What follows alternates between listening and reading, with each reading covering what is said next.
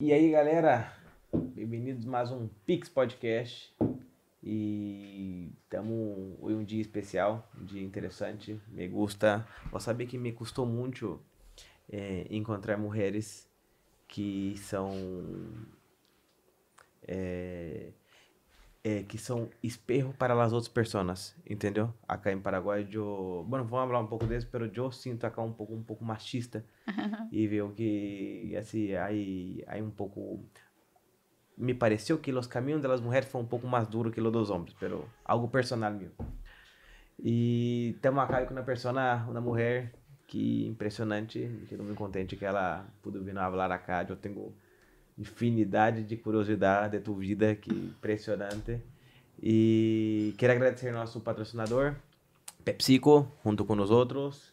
Bebam água, Aquafina, por favor. Ela é melhor que há, verdade? E isso aí, galera. Começamos. É, muitas graças, deputada. Eu me quedo muito contente de, de poder vir acá em nosso o sea, um projeto um pouco de hobby, pero, pero eu creio que estamos aportando um pouco a, al conhecimento da gente a um mais de pessoas assim que já desbravaram tanto, é, desbravaram na área virgem e que sofreram muito e siguen sofrendo, pero siguen desbravando. Muchas gracias, eh, Danilo, por la invitación. Para mí es una alegría estar aquí contigo y mucho más todavía estar en tu casa, estar en este estudio maravilloso. Y bueno, me siento en casa. Muchas gracias por la invitación y, y esta gran oportunidad de estar un poco en contacto con la gente a través de esta nueva metodología. Yo soy de los años 60, entonces para mí todo esto es renovación, para mí todo esto es algo nuevo y me encanta, me encanta todo lo que es esto. Y felicitaciones. Pero me gusta isso, porque a gente habla, ah, podcast, é novo, é novo. Pero al final isso aqui é igualito à rádio. Parece que nosotros, em vez de ir hacia frente, fomos hacia atrás. porque é verdade, isso aqui é como a rádio. Pero, pero na internet. que realmente la internet es algo... No, revolucionó, revolucionó, totalmente. Y acerca, acerca a la gente al mundo, o sea, hoy ya no hay distancia. hoy hoy no hay distancia, hoy vos estás eh, presente en muchísimas casas, en muchísimos hogares. Algunas veces vos haces una actividad en tu casa, haces una actividad eh, dentro de tu comunidad y eso recorre el mundo. y la gente se pone en contacto contigo ah. y vos te notas que a la pucha eh, tanta gente que está fuera de nuestro país, ¿verdad? O, lejano a nuestro departamento, y de repente le ve a la doctora Cristina cocinando, cosa que no, no sé hacer tanto, pero las pocas o las muchas veces que hago, eh, eh, algunas veces que me animo y comparto con la gente, ¿verdad? Entonces, eso se comunican contigo gente de, de Europa, gente de Buenos Aires, o sea, de todas partes y, y, de aquí, del territorio paraguayo, y te preguntan la pucha eh, qué lindo verte, ¿cómo eso? Ta, ¿Qué le pusiste? ¿Qué ingrediente tiene?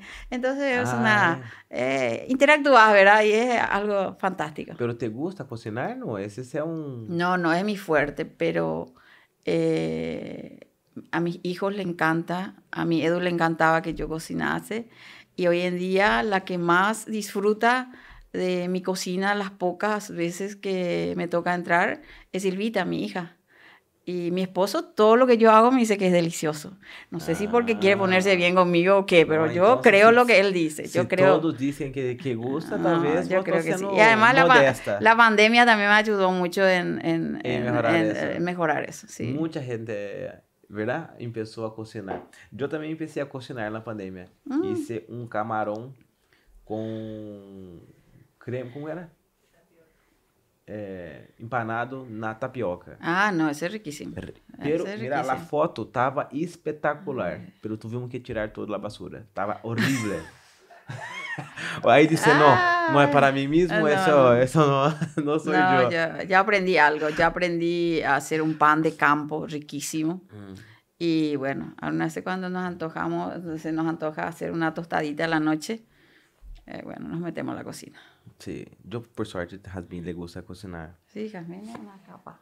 No, y le gusta, ¿sabe? Hay gente que le gusta. Sí, mi hija Silvia. Silvia, Silvia es una capa. Ah, ¿eh? Silvia eh, es, eh, no porque es mi hija, pero ella cocina unos platos deliciosos Y además de eso, ella, la comida que ella hace es sabrosa.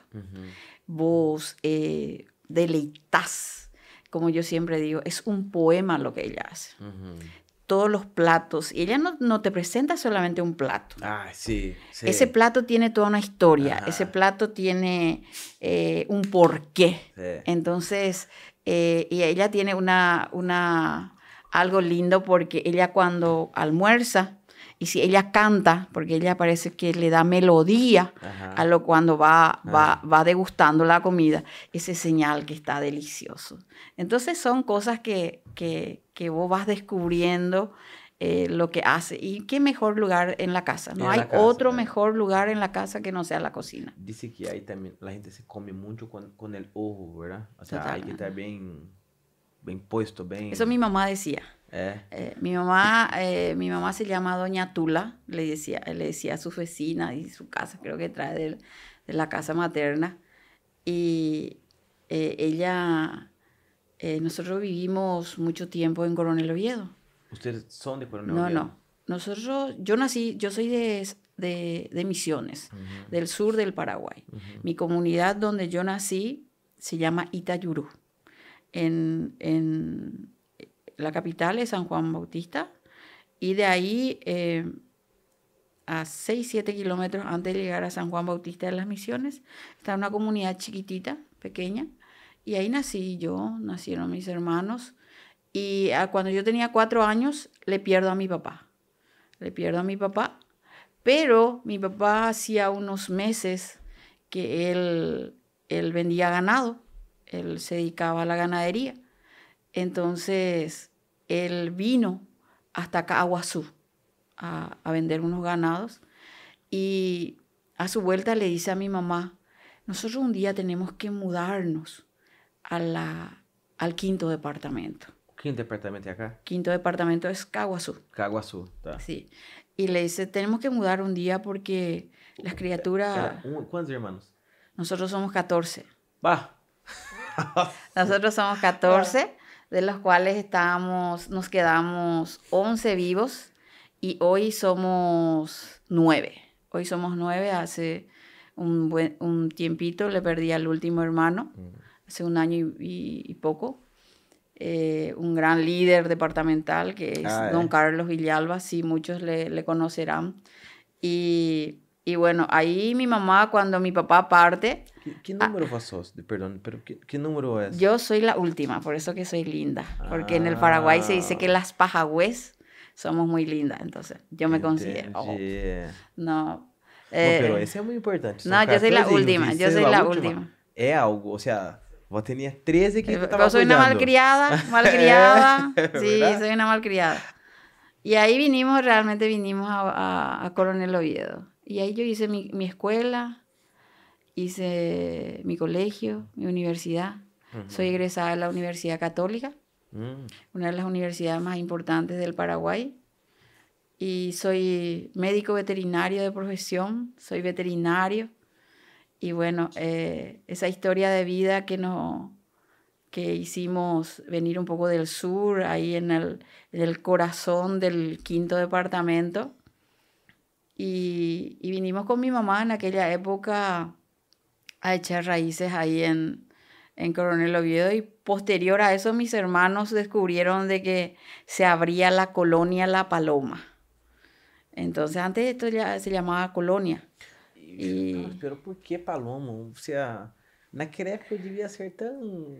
Y vos sabés que eso tiene un poco una historia de, de una señora, de una señora que tenía un hospedaje un hospedaje. En Paloma. Eh, era el nombre, era Doña Lucía. Mm. Doña Lucía eh, tenía un hospedaje. El primer hospedaje en La Paloma. Y dentro del hotel, dentro del hotel, se criaban muchísimas palomas. Muchísimas palomas. Y se cree de que por ahí vino el, el, nombre. Posterior a eso, después ya de la, de la emancipación distrital, que se le agregó eh, la paloma del Espíritu Santo. Ah. Pero anteriormente era... ¿Y era eh, del distrito de Salto? No, no, no. Eh, esto era Francisco Caballero Álvarez. Comprendía lo que era Puente Quejada, Nueva Esperanza. Es un desprendimiento, es un desprendimiento de, una, de, una, de un municipio que anteriormente se conocía como Francisco Caballero Álvarez, ¿verdad? Y, bueno. ¿Y vinieron hace cuántos años? Nosotros estamos en La Paloma como familia hace 43 años. Pero vino ya padre, madre y 12, 13 hijos. No, no, no. Eh, mi papá eh, eh, ya, ya no pudo acompañarnos porque ah, yo le perdí a los cuatro años.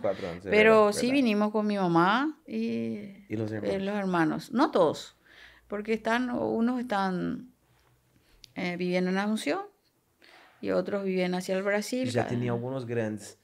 Sí, no, el, mayor, el, don Zacarías Villalba, es el que el visionario, es el que nos trajo a Canín de Él es el que nos trajo y hace Hace más de 40 años que estamos aquí. Y bueno, yo hace 20, 28 años que estoy ya con mi familia. Eh, mi familia está conformado del ingeniero Avente, que es mi esposo, mi hija Silvia y mi hijo Eduardo, que Dios me prestó por 19 años. Hoy es mi ángel. 19 años. Duro, ¿eh? Ah, duro. El momento más duro de nuestras vidas, sí. Transformó nuestra vida. Pero me gusta eso, o sea, hay, hay que mirar, o sea, viste, a forma que encarar já é distinto. É, não sei, é que a gente que entendo que sofra muito, de, só de pensar, uhum. pero, puta, me emprestou, foi algo que te ensinou, sabe? São formas de pensar e usar isso, mirar o lado bueno, todo tem um lado bueno. Sí. ¿Verdad? No, no, claro que no estar es muy malo, pero estuvo mucho tiempo y eso valió mucho sí. y eso es lo que importa y siempre me gusta la forma de pensar. Y, y bueno, yo siempre digo de que los papás que, que perdimos hijos eh, tenemos algo que heredamos todos. Porque parece ser cuando hablamos con nuestros pares, a la pucha, eh, hay, mucha, hay mucha similitud en los jóvenes que partieron a temprana edad. Ah, ¿eh? Sí, eh, cuando vos le escuchás a mamás que perdieron hijos, vos te das cuenta, a la pucha, tenían la sonrisa más linda, eran de muchos amigos, vivían la vida intensamente. Y bueno, ¿qué nos dejó a nosotros Edu? Nos dejó muchísimo amor. Él vino y nos enseñó a amar nos enseñó a amar, nos enseñó el amor y, por sobre todas las cosas vivir el momento, vivir un día a la vez. Eh, eso de vivir mucho en familia, vos que sos papá, tener una esposa maravillosa, eh, de una familia tradicional, de una familia donde se inculca valores. Y, bueno, eh, yo extraño, si vos me preguntás de repente, ¿Qué es lo que más extraño? Extraño las mañanas cuando mi hijo se levantaba y lo primero que hacía, algo que es inusual hoy, pero para nosotros que somos familias eh, tradicionales, por ejemplo, pedirle la bendición, el darte el abrazo. Yo soy de aquella de dar abrazo. Yo soy del kunu. Yo soy de aquella que quiero dar abrazo, quiero sentir abrazo. Y, y eso, eso eh, se hizo mucho más fuerte después de que eh, mi, mi, Edu se fue, ¿verdad? Entonces, eh, yo siempre, al hablar con las mamás, nosotros elegimos la vida, pero la vida a ser mucho más bella en memoria de los que se fueron. Y yo trato de llevar una vida mucho más intensa en familia, eh, mucho más eh, vivir ese momento, porque eh, para mí eso es lo más lindo y lo más bello, porque vos te imaginarás, ¿qué hace un joven que se va a los 19 años? Tantos planes. Tantos planes. A la pucha, tercer año de ingeniería agronómica. Ah. Ah, se compró su primer tractor. Ah. tenía, eh, quería eh, sembrar soja. Ah, no, sabía todo. Él, él, se formó en una escuela agrícola.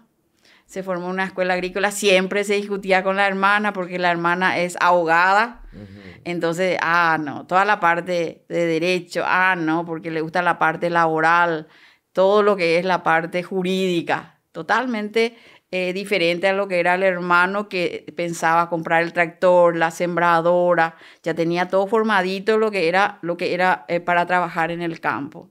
Y bueno, eh, eso se, en un día, en una, en una madrugada súper fría, ocurrió y, y hoy soy la mamá de un ángel y ese ángel me cuida y le cuida a sus amigos, porque él es, él es un joven que tuvo muchísimos amigos y es muy de familia. Y bueno, entonces, eh, en memoria de él, tratamos de ser mejores personas. Y elegimos la vida. ¿Cómo encaras? Es impresionante, es impresionante. Yo no sé si es apenas una coincidencia, pero me pusieron un, un vaso de color rojo y me encanta. sí, ¿verdad? É, bueno, nós temos um azul e um rojo porque é o, as cores do Paraguai, verdade? Sim, me encanta, sí, me encanta. rojo tem, tem que estar aí, não é como não. Pero que interessante. É, isso aí, gente que, conheci algumas pessoas que não, não tiveram a, não sei, a força de seguir e te admiro muito. O sea, já te admirava antes, pero quando passou isso, viste que Sos una persona fuerte mismo, es impresionante.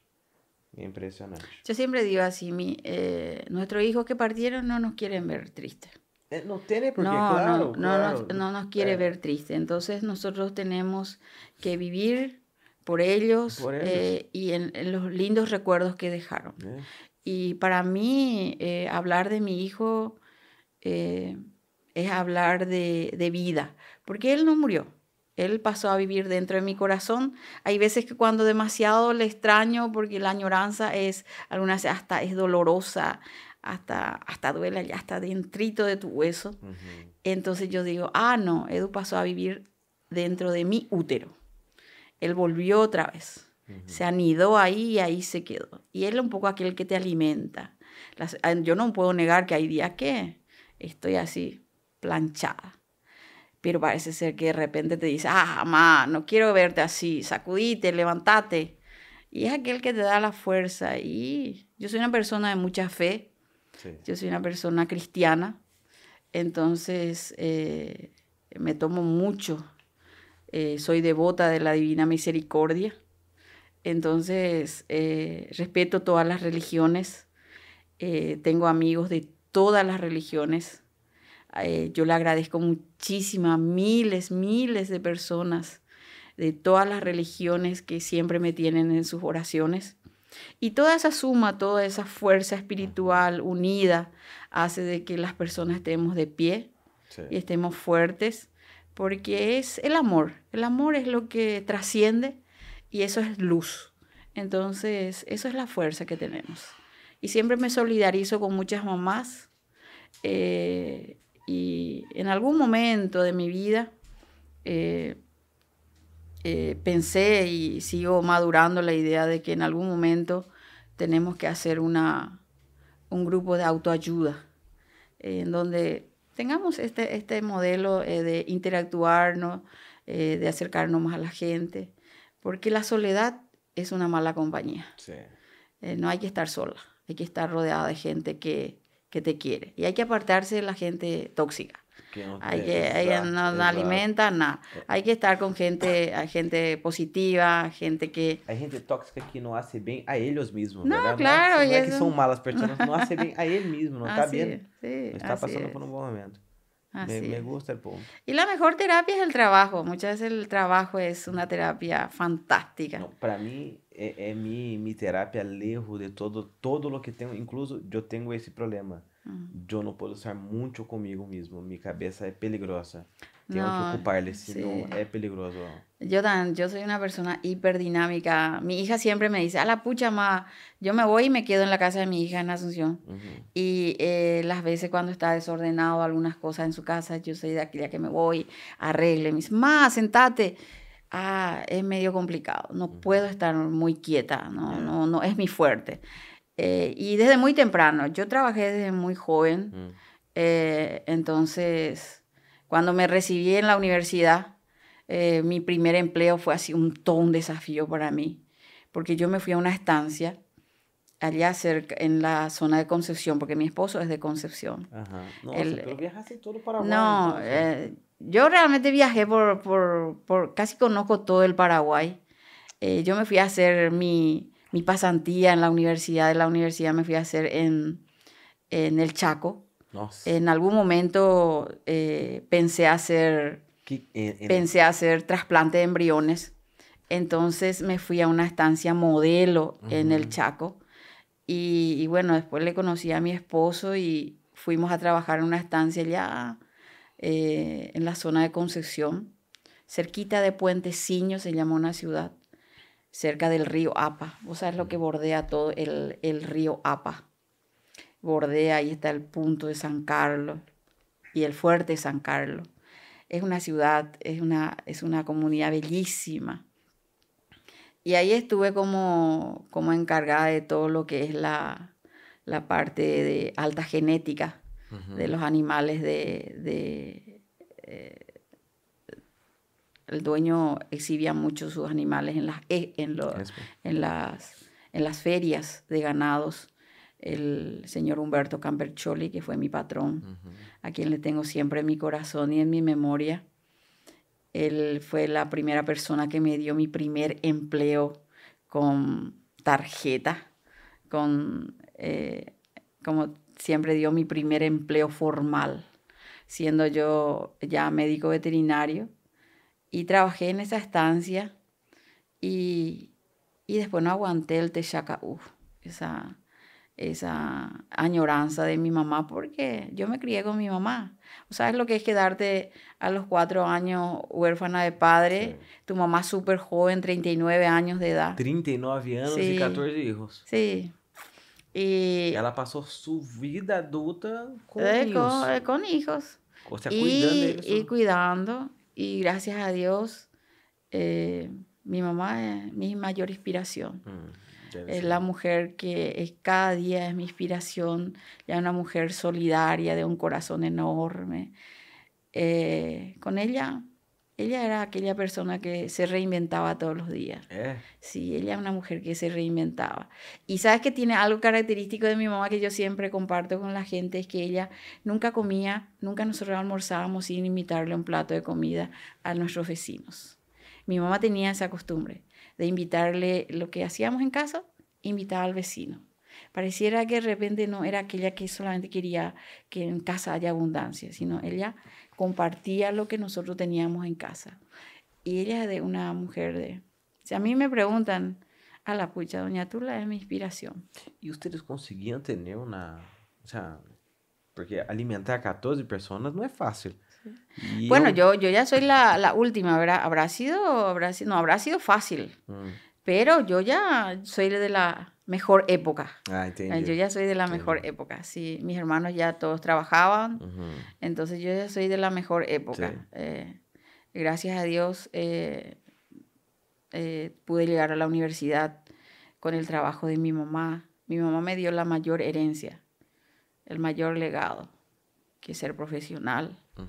Y eso yo soy súper grata a mi mamá, a mis hermanos, porque yo no tenía solamente un papá, sino yo tenía más de un papá. Mis hermanos se convirtieron en mi papá. Al, mismo tiempo de ser mis hermanos, ah. eran también mis papás. Y fue cuando me hice adolescente, eran súper celosos. Entonces, bueno, ya... Antes era otro estilo de vida, ¿verdad? Entonces, eh, eh, tengo una historia muy bonita. ¿Y de los 14, cuántos fueron a la política?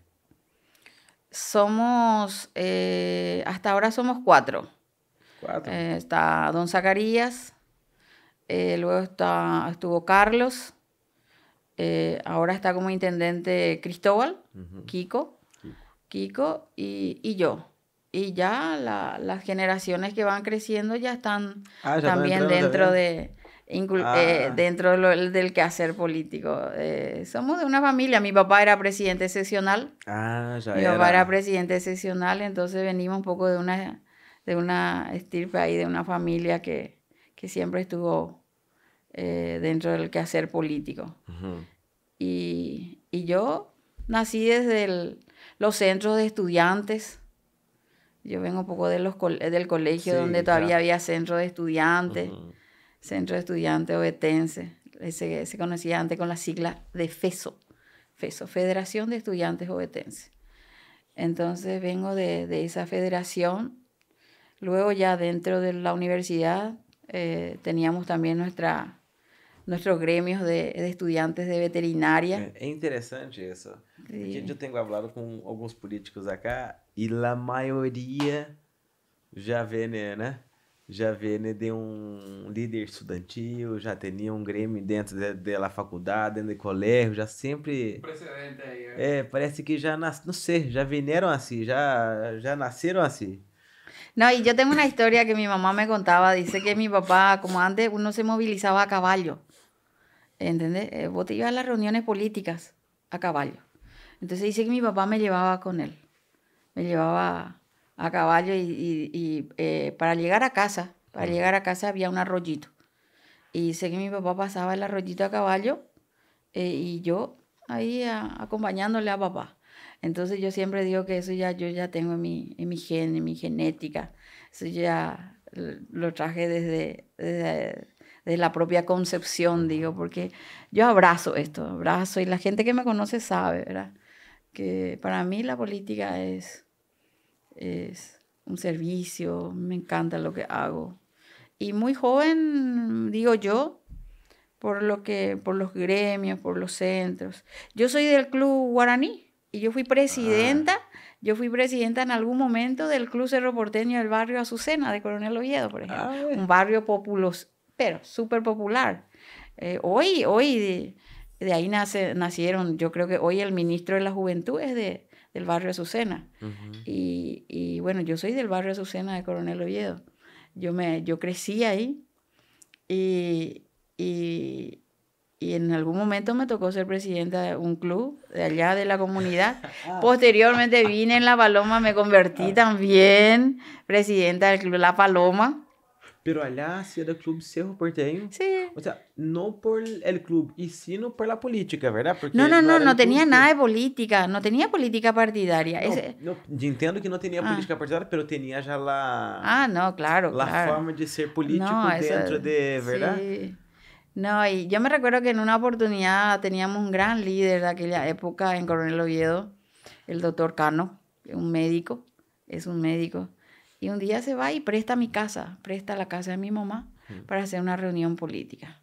Mm. Y yo creo que fue la primera vez que yo hablé así en, en público, te voy a decir. Mm. Pero mi gran, eh, mi, mi debut lo hice con Carlos, con mi hermano. Él, él, me invitó una vez a ser parte de, de, su, de su actividad política y fue en La Paloma. Fue en La Paloma que yo hice mi debut, así, vamos a decirlo así. ¿Y la primera ya eso? Y yo creo que sí, porque de ahí no paré más. Eh, sí, pero te, te gustó allá. Ah, no, yo me siento, yo estoy ahí en el, en el eh, yo formo parte del, del, del escenario ahí de la política sea de, eh, encima de una tarima o debajo de un árbol o sentado así en círculo con compañeras, mujeres, eh, jóvenes. Me encanta conversar con los jóvenes. Eh, te cuento que cuando yo me fui a esa estancia en la cual te hablaba, allá, cerca, en, la zona de Concepción, yo me voy y encuentro que, que, que los funcionarios, al, al, al recibir su salario, porque mi, esposo era administrador mm. de esa estancia. Entonces, eh, me voy y encuentro esta almohadilla, ¿sabes? Para, anteriormente se usaba como el sello para, para plasmar el sello. Esto, estas almohadillas, ah, parecía sí, Sí, bueno, para, para, mojar. Bueno, entonces ellos hacían el, el, el, la almohadilla, usaban y ponían sus digitales en, el, en el papel. Y yo le pregunto, ¿por qué? ¿Por qué son así? ¿Por qué hacen eso? Y nosotros no sabemos leer y no sabemos escribir. Ah, sí. Esa fue una tarea que me tomé ese día. Fundé una escuela en la estancia. Ahí está. Fundé una escuela. Cuando en la primera visita que tuvo el, patrón, le planteo fundar una escuela en la estancia. Y me dice, ¿quién va a ser la maestra, mes? Y yo. Yo le digo. Y me dice, ah, vas a ser la maestra. Sí, yo voy a enseñar. A la noche. A partir de las 6 de la tarde, a partir de las 18 horas, cuando terminaba yo mi trabajo en el campo, yo venía, me cambiaba de ropa y me iba en mi rol de maestra. Y yo ya tuve una pequeña experiencia porque allá en Coronel Oviedo yo la, le suplía a las que se iban a tener bebé, a las maestras que, que iban a ganar bebé. Entonces yo me pedían, Cris, ¿te podés ir a reemplazarme? ¿Entendés? ¿Pero de qué edad? O sea, eh, yo era joven. los alumnos tenían Ah, no, ahí eran los chicos, sin problema. Ah. Pero ahora en la estancia ya eran gente grande. Sí, eran los capataz. Que no tiene idea. eran, eh, eran los, eh, los horticultores, o sea, la que, el, señor que cuidaba la huerta, el señor encargado del taller. O sea, eran gente grande. Eran era, por ejemplo, la, la cocinera de la estancia, era la señora que hacía el servicio de limpieza. O sea, ese nivel eran mis alumnos. Pero tan grande fue mi satisfacción, eh, Danilo, el día que eh, tomaron el bolígrafo y plasmaron su nombre. Ese día te digo que fue el día que yo aplaudí. No, no, para mí, para ellos, por la superación. ¿Sabes lo que es eh, saber escribir, saber leer ya de grande? Ah, ese fue un día muy bonito de mi vida. Y después ya me tocó también venir a La Paloma y nací a CEPES, que es uno de los colegios más importantes de, de, La Paloma, el colegio parroquial, el CEPES que es un orgullo para nosotros, a más de lo que ya contamos en La Paloma, para nosotros ese, ese colegio es un símbolo también. Y bueno, y, me invitaron a ser maestra, ah. eh, docente, ya en, el, en la parte de, colegio, ¿verdad? Eh, ya enseñaban los adolescentes y me fui a enseñar a honor en ahí y fui parte del nacimiento del colegio CEPES. Y paralelamente a eso, la parte de la noche enseñaba a los adultos mayores en, en la escuela San Francisco de Asís, en La Paloma. En La Paloma. En La Paloma. Me gusta la docencia. Ah, y posterior, cuando me convertí en gobernadora, tenemos nuestro la mayor herencia que le vamos a dejar a, miles de generaciones que pasarán por Canindeyú, que es la Universidad Nacional de Canindeyú. Esto nació con nosotros. El proyecto, el proyecto eh, que elaboramos con los técnicos eh, para, para, que nazca eh, la Universidad Nacional de Canindeyú fue fruto del presupuesto de la gobernación. Mm. La gobernación en aquella época invirtió en la elaboración del proyecto para que pueda nacer la Universidad Nacional de Canindeyú. Eso elevamos, fuimos nosotros que, que presentamos en la Cámara de Diputados en aquella época y eso fue aprobado y hoy es una realidad porque yo siempre digo que la UNICAM transforma vidas, transforma vidas de, los, de la capital del departamento, que es Alto el Guairá, también al igual que la, la, la ciudad de Curuguatú, y hoy en día también en, en Catueté y proyectamos ya una, eh, una carrera de formación docente en La Paloma del Espíritu Santo. En, en este año 2022 eh, se inicia la obra para la universidad, para la sede, eh, para la sede filial de la UNICAM en La Paloma y queremos apostar en la capacitación de docentes. Eh, ese docente que tiene que trasladarse a, a Curuguatú, hasta, hasta formación docente, vamos a darle un nivel académico terciario para que el, el, docente pueda capacitarse en el área que, que elijan, ¿verdad? Pero creemos de que vamos a acercar un poco esa, esa capacitación más cerca de casa. Tanto para los de Salto, Puente Quijá, toda esta región este del Canindeyú, yo creo que va a ser muy, muy bueno. La única acá para mí es un feito enorme para la ciudad. Yo veo como, como tiene, como importante. A la pucha. Esa, universidad acá. Y, y el fruto que da. Eh. y, y, funcionó. Y todo fue eh, presupuesto de, la gobernación, porque la gobernación tiene poco... Eh, la, la, la, la, elaboración del proyecto sí, ah. la elaboración, pero esto ya nace de un desprendimiento de lo que era la Universidad Nacional del Este anteriormente al inicio era la Universidad Nacional del Este. Ah, y esto nosotros eh, conversamos con las autoridades de aquel entonces de la universidad, hicimos un desprendimiento que no dejase secuelas. Sino, sino fue un desprendimiento natural. Entonces ellos quedaron con la mayor cantidad de presupuesto y nosotros logramos en aquel entonces, eh, con nuestros diputados departamentales, hacer de que tengamos nuestro propio presupuesto y nacía de esa manera eh, la universidad. Y la parte de construcciones, la parte de infraestructura, al inicio fue una inversión fuerte en la gobernación. Eh, todo, algunos de los pabellones ahí lo inició Manuel Caballero en su época, cuando él era gobernador, luego lo seguí yo, y creo que hay eh, historias de cada gobernadores que han pasado después de que yo haya asumido la gobernación. Y en Curuguatí, sí, el primer pabellón lo hice yo eh, cuando fui administradora, porque ahí sí nacía la sede en Curuguatí. No íbamos a hacer nacer la universidad, sino era una en Salto y otra en Curuguate. nos, nos, trazamos esa meta y gracias a Dios fue muy bien administrada eh, por el Poder Legislativo en aquel entonces y, bueno, somos siempre muy gratas al gobierno en aquel entonces también porque gracias al, al gobierno logramos que esto sea una realidad hoy. Yo siempre tenía eh, la duda, o sea, pensaba que, que vos tenía, no sé, nacido la política y vivido la política y siempre hecho la política todo.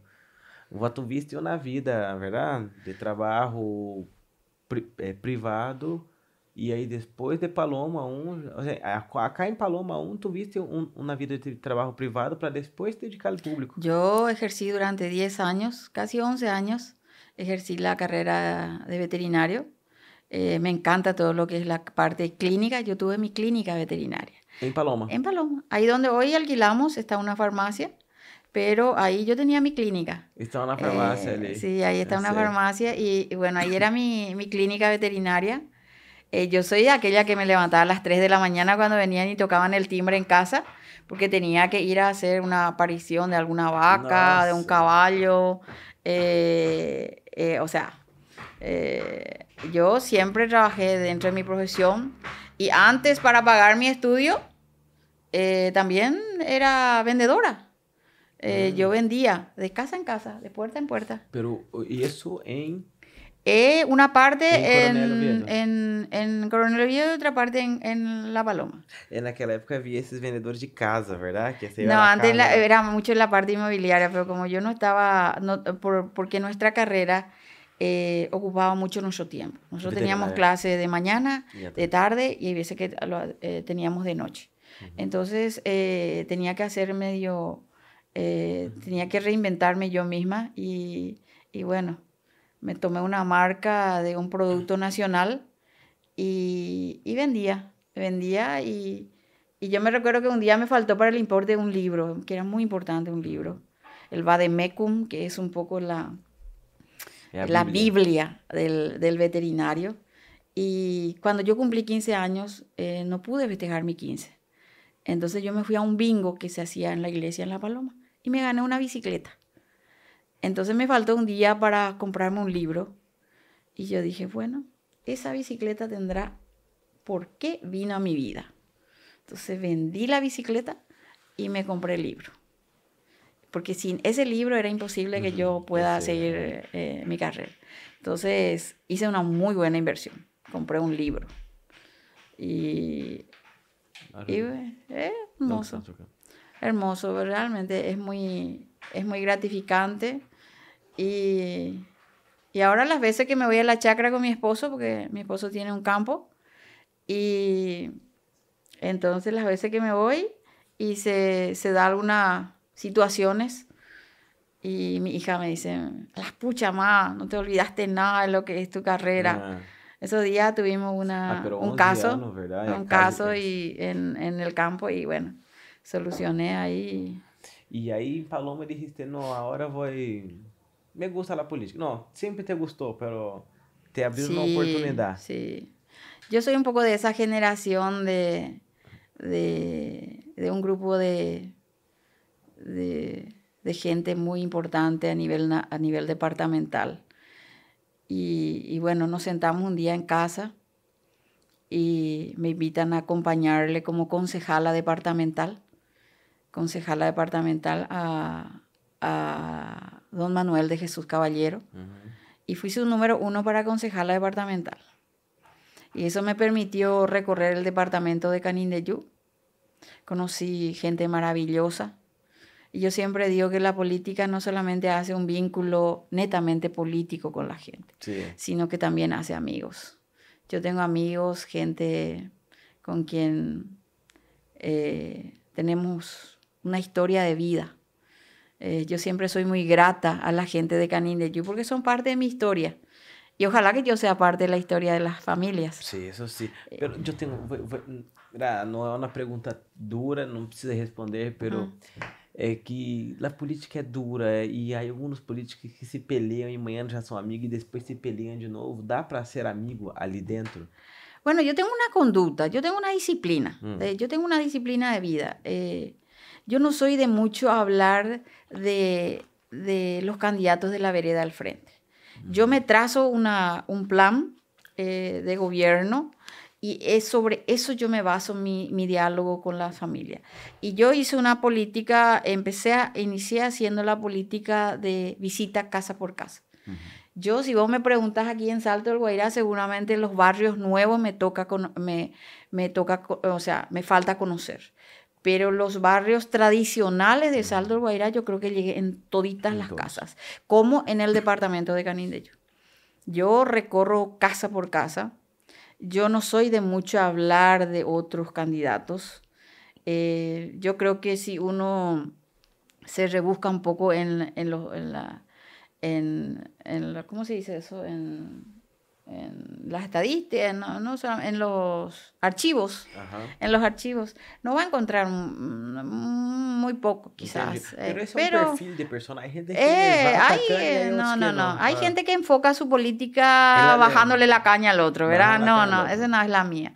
Entonces a mí me, es muy fácil de repente eh, instalar un diálogo y eh, sentarme, trazar hojas de ruta a nivel nacional y a nivel departamental. Porque la política es eso, o sea, por más que somos, pensamos distinto, tenemos que sentar y dialogar. No, totalmente, no hay otra mejor que la herramienta del diálogo. Eh. Eh, hay que dialogar mucho porque cuando vos eh, llegas a los cargos, ya vos no perteneces solamente a un partido político. Vos ahí ya estás al servicio de toda la población. Los que te votaron y los que no, no te votaron. ¿Entendés? Vos estás ya para trabajar para con los que te votaron y mucho más todavía para aquel que no te votó. Para aquel que no te votó, vos tenés que dar la oportunidad que te conozca, que vos, que sepa cuál es tu potencial, cuál es tu virtud, cuál, cuál, que tenés más luces que sombra. Y de repente el diálogo también es una herramienta importante para que vos instales un diálogo y a mí me gusta mucho hablar con las familias. Y esto me trae un poco en la memoria cuando yo me fui a una comunidad italiana, ya soy cañé. Hay una comunidad que se llama Manduana. Y yo me voy y me presento y le digo a un señor, eh, le encuentro sentado en el corredor. Y le digo yo, buenos días, yo soy la autora Cristina, estoy viniendo, quiero hablar con ustedes, si usted me permite, quiero conversar con su familia. Me estoy candidatando para ser gobernadora, la primera mujer gobernadora. Eso después de ser eh, concejala departamental. Yo soy la primera mujer concejala departamental. Y ahí ya enfrentaste gobernador directo. De gobernación directa. Y, y, me voy a la casa de este señor y le digo yo, eh, quiero ser, si ustedes me permiten, quiero ser la primera mujer gobernadora del departamento de Canindeyú y del Paraguay, le digo yo. ¿De Paraguay era? Eh, y del Paraguay, le digo yo, en ese momento, ¿verdad? Y porque ya había otra mujer, pero no de mi partido. Pero yo sí quería y me tracé la meta para ser eh, la primera mujer gobernadora por el Partido Colorado. Entonces me voy y comparto, ¿verdad? Con el señor y me dice, anda a hablar con la señora, me dice, está allá en el fondo, me dice. O sea, ahí lo que hablaste al inicio, el machismo. Él me dio, uh, me dio así una barrera, ¿verdad? Entonces yo me voy allá en el fondo y le encuentro a la señora lavando ropa. Entonces yo le digo, ¿te puedo acompañar? Ay, yo empecé a lavar con ella la ropa. Entonces yo le dije así, yo te voy a dar una tarea. Yo te voy a dar una tarea. Vas a conversar con tu familia después de contarle todas mis ideas, ¿verdad? Y le digo, yo de aquí a ocho días yo vuelvo y almorzamos juntas. Quiero almorzar con tu familia. Y se dio que a los ocho días yo volví a la casa y ya me estaban esperando los hijos el esposo, la esposa, o sea, la familia me estuvo esperando en su casa. Y me recibió con los brazos abiertos. Hasta hoy son mis amigos. Hasta hoy son mi familia. Y yo siempre digo, soy súper grata a las familias del departamento. No, pero exactamente eso es lo que pasa. Lo que pasa es, voy a decir no a tu señora. Y él dice, no, claro, vamos a andar. No es no. Y él dice, pero... Y vos decir, no. Y bueno, siempre así. O sea, a mulher vai hablando, vai hablando e vai conseguindo o que quer dentro de casa, ¿verdad?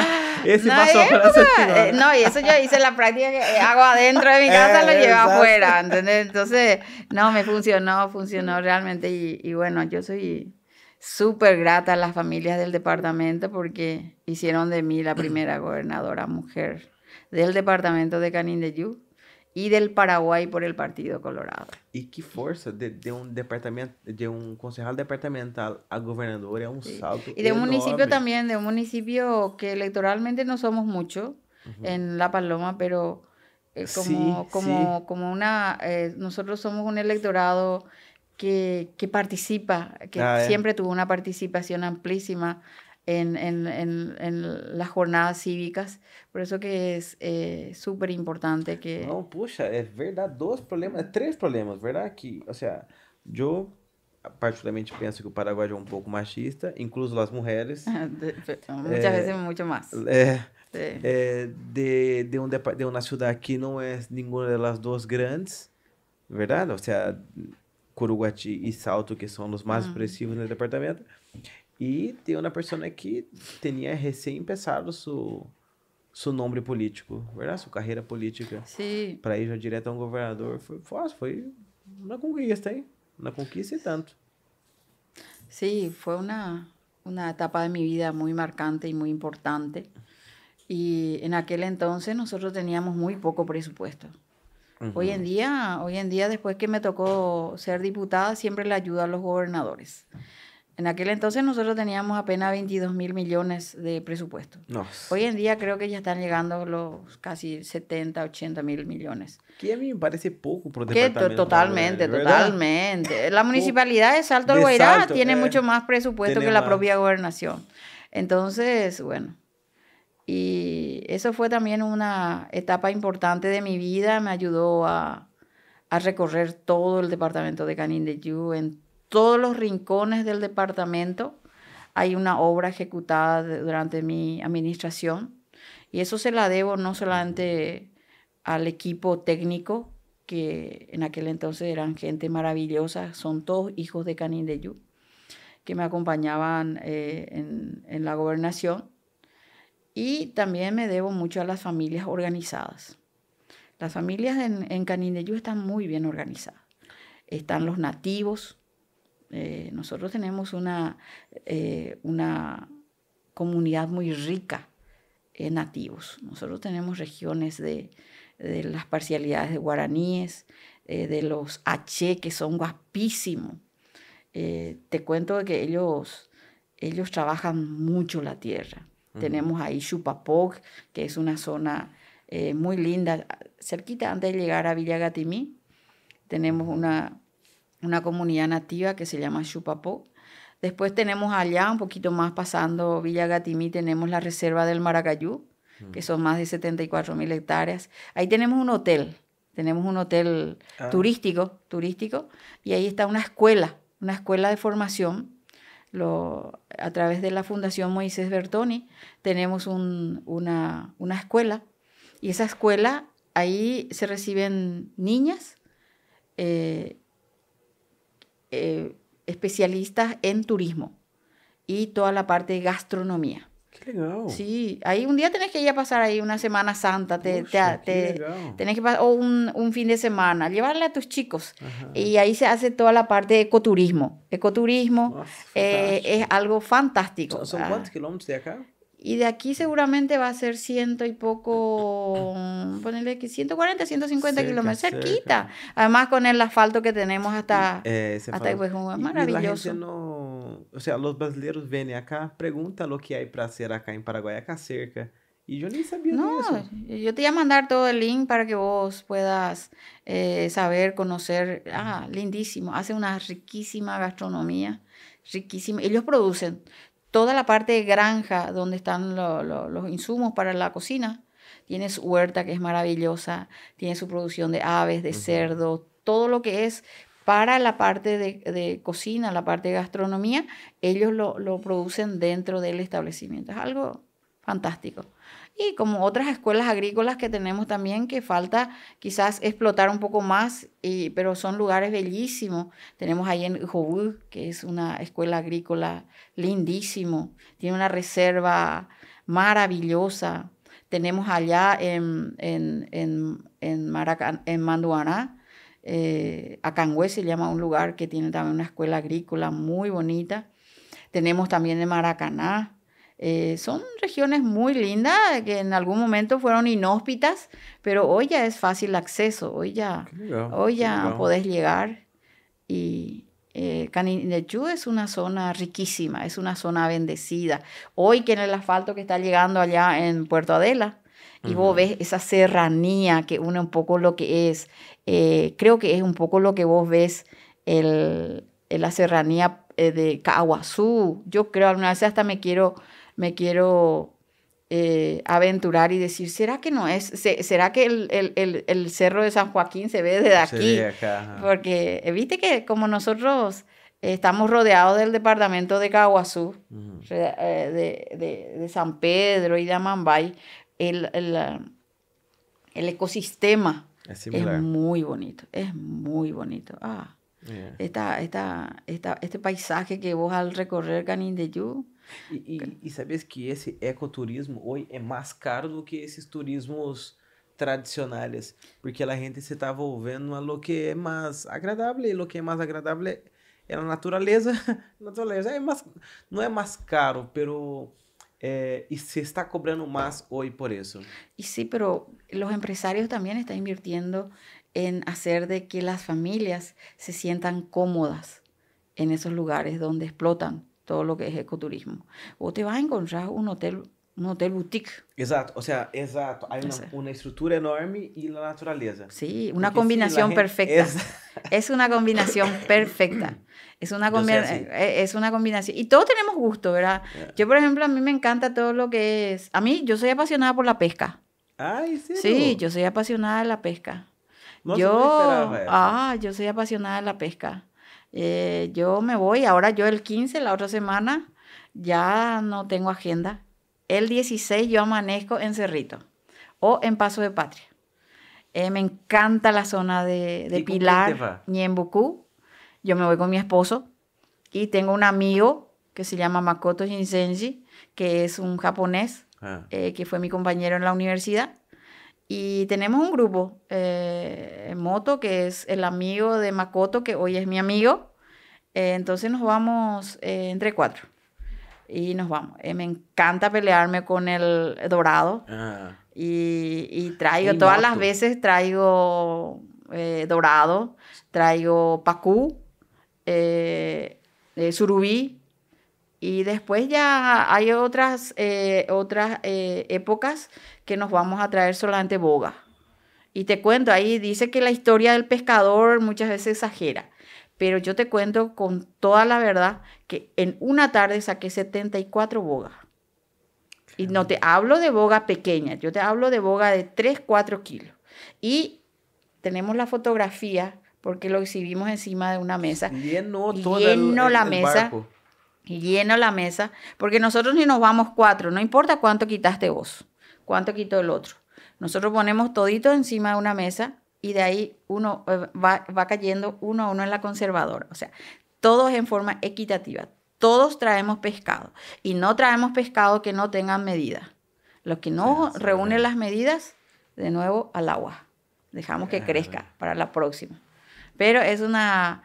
Eh, me gusta mucho irme también a la Argentina de pesca, pero ahí es muy estricto. Es más pesca deportiva. Pero por algo, por, por, algo que ellos, puedes traer hasta tres, cuatro, ¿verdad? Pero no así en, en cantidad.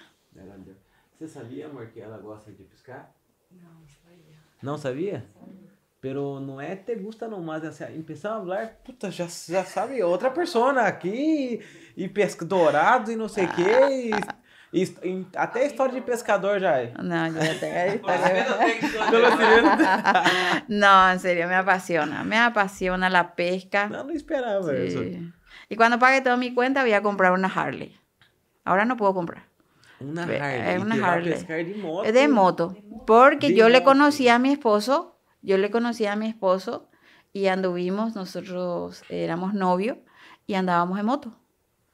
Y después, eh, como nuestra profesión nos exigía comprar vehículo, camioneta, porque veterinario tiene que llevar maleta, maletines, todo el equipo quirúrgico, todo, y tiene que llevar todo por caja, totalmente. Y ya eh, necesitamos ya una camioneta. Entonces nos, nos abocamos a, adquirir camionetas. Entonces ahora cuando ya estemos libres de, más libres de los compromisos, vamos a comprar una moto, si Dios quiere. Y ahí vamos a irnos ya en la pesca, vamos a irnos a la pesca ya en motos. Y nos encanta la zona de Ñembucú. Ñembucú es una... Ah, sí, la logística, me encanta. Ah. Sí. No, yo no soy de pesca. No sos de pesca, no. Tenés que probar. Pero imagínate, nos vamos a pescar de moto. É, é outro mundo, entendeu? Ah, no, ahí vos eh, después ya Makoto como es más... Ahí está, acá está, fíjate. Wow. ¿Ves? Acá está. Wow. No es solamente historia de pescador, ahí está. Ahí está, Rodolfo, ¿você não consegue por aqui? Consigo sim. Ah, entonces... Não, mas não. É, dele o celular, né? É, pode pôr no mapa do Chromecast. E aí eu reproduzo.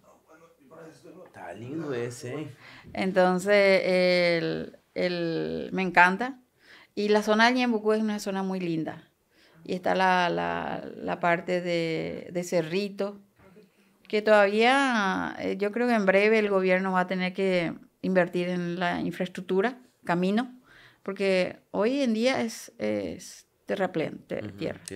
Entonces, es eh, una aventura. Paraguay está, haciendo mucha inversión en infraestructura. E também algo que investir em infraestrutura é bom para quitar dela crise, verdade? É onde põe plata e já direto já recebe lá, lá é, já se vale direto ao pueblo essa plata, sí. ¿verdad? E você sabia que em Paraguai, em los últimos tempos, eh, se hizo mucho las posadas y los hoteles eh, así más, eh, más familiares, te voy a decir. Yo, por ejemplo, tengo eh, la, la señora con donde me voy y me quedo allá en Cerrito es una alemana y eh, ella hace la mermelada de naranja mm. más deliciosa. Yo te juro que nunca probé una mermelada de naranja tan rica. Ella, eh, ella hace una, mermelada riquísima. Y bueno, eh, yo me fui a, a Taiwán a mm. ser una invitada por el gobierno de Taiwán y yo siempre valoro porque hay una ciudad que se llama Sol y Luna en Taiwán.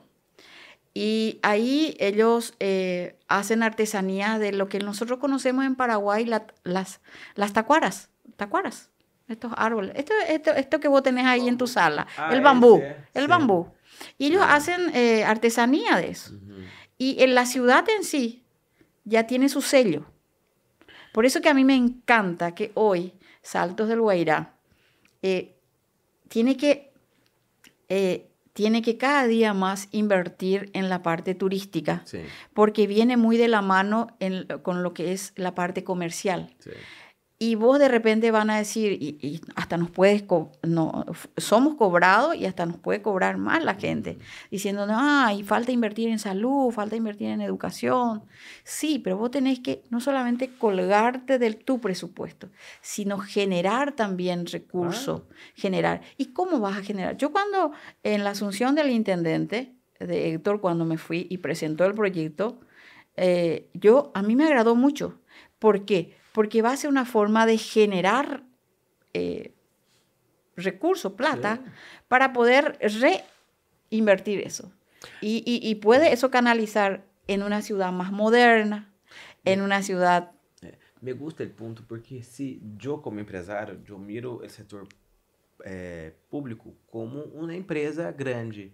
Y claro, no es tan así, pero hay que generar para que puedan investir tiene que generar, tiene que algún lado, o sea, va a tener que hacer una inversión que por lo menos sea autosustentable. Totalmente. Una ciudad tiene que ser autosustentable y tiene que ser sostenible también. Y siempre muy, muy en armonía con el ecosistema. Siempre. Eh, siempre muy en armonía. Y nosotros tenemos aquí enfrente... Una cosa hermosa. Ah, las cosas más hermosas que hay acá, exacto. a mí la gente de Pilar me pregunta, a la pucha, ¿vos solés pescar en el Paraná? Eh, eh me dice, ¿verdad? Sí. solés pescar en el Paraná? Y bueno, ahora la Asociación de Pescadores, mm. pescadores que oportunamente vamos a lograr que, que, tengan su propia sede acá, porque Itaipú le va a ceder eso, si Dios quiere. Eso va a hacer de que tengamos... Ahí, ahí el pescado. Ah, ahí está. ¿Viste? Un rinconcito, sí, ahí estamos los pescadores, sí. Siempre me voy con mi esposo y mi esposo no se quiere ir tampoco sin mí, entonces eh, nos vamos siempre. Es una, es una, es una delicia, es una delicia. Y de repente, nosotros nos levantamos a las, ¿eh? nosotros nos levantamos a las 5 de la mañana, a las 5 de la mañana, y ahí al amanecer ya estás en el agua. Ah, qué delicia. Ese vientito de la mañana ese, esa, esa agua que te salpica. Tenés que hacer eso. Tenés que tener esa experiencia. Tenés que tener esa experiencia. Es maravilloso. Y eh, la pesca en el río Paraná es muy diferente al río Paraguay. Porque yo solo ya pescar en, en Concepción. Es totalmente otra pesca. Es totalmente otro, otro ecosistema. Todo es diferente. El Paraná, claro que es bravo. El Paraná hay que tener eh. mucho cuidado. Pero, o sea, eh, es como subirte en un vehículo, siempre tenés que ponerte tu cinto. Cuando te subí en la moto, tenés que ponerte tu casco. Y cuando te vas al cuando te subís al barco, tenés que poner tu salvavidas. Sí, tenés que estar ahí preparado, tenés que estar eh, bien protegido. Y nunca tenés que subirte y después decir, ah, después me pongo. No. Mientras que estás en el barco, tenés que estar con el chaleco puesto. Ah, yo pensé lo mismo. Eh. Y qué interesante, yo no esperaba esas cosas. É, eu tenho uma pergunta que eu só hago algumas mulheres acá. Hum. E por quê? Porque quando estava sendo um listado de pessoas que queria... Que é isso aqui? Isso aqui é um, é um hobby meu que eu estou falando com gente que quero conhecer a vida, entendeu? Hum. E eu hice um listado de pessoas e me apareceu muito poucas mulheres ali. E aí dije, não, eu sou uma pessoa que, puxa, não tenho relações com mulheres que eu admiro. E comecei a buscar. E não foi fácil. Não foi fácil. Não. Ou seja, havia. Eu, de, meu primeiro listado que eu hice, havia como quatro mulheres. E disse, não, pero. Aí busquei, busquei, busquei, busquei e encontrei outras mulheres. Pero aún assim me pareceu muito pouco, tenho muito mais homens do que mulher. No, no es fácil, no es fácil la, la incursión de las mujeres eh, en el campo laboral, es difícil. Eh, en el campo profesional es una, no, no, tampoco no es fácil. Y es eh, en el ámbito político es todo un desafío. Es mucho más difícil. No, eh, nosotros el periodo anterior, como soy diputada ya en dos periodos, eh, yo también, gracias al electorado de Canindeyú, soy la primera mujer diputada del departamento de Canindeyú. Mm. Y soy diputada por dos periodos. El primer periodo estuvimos más mujeres.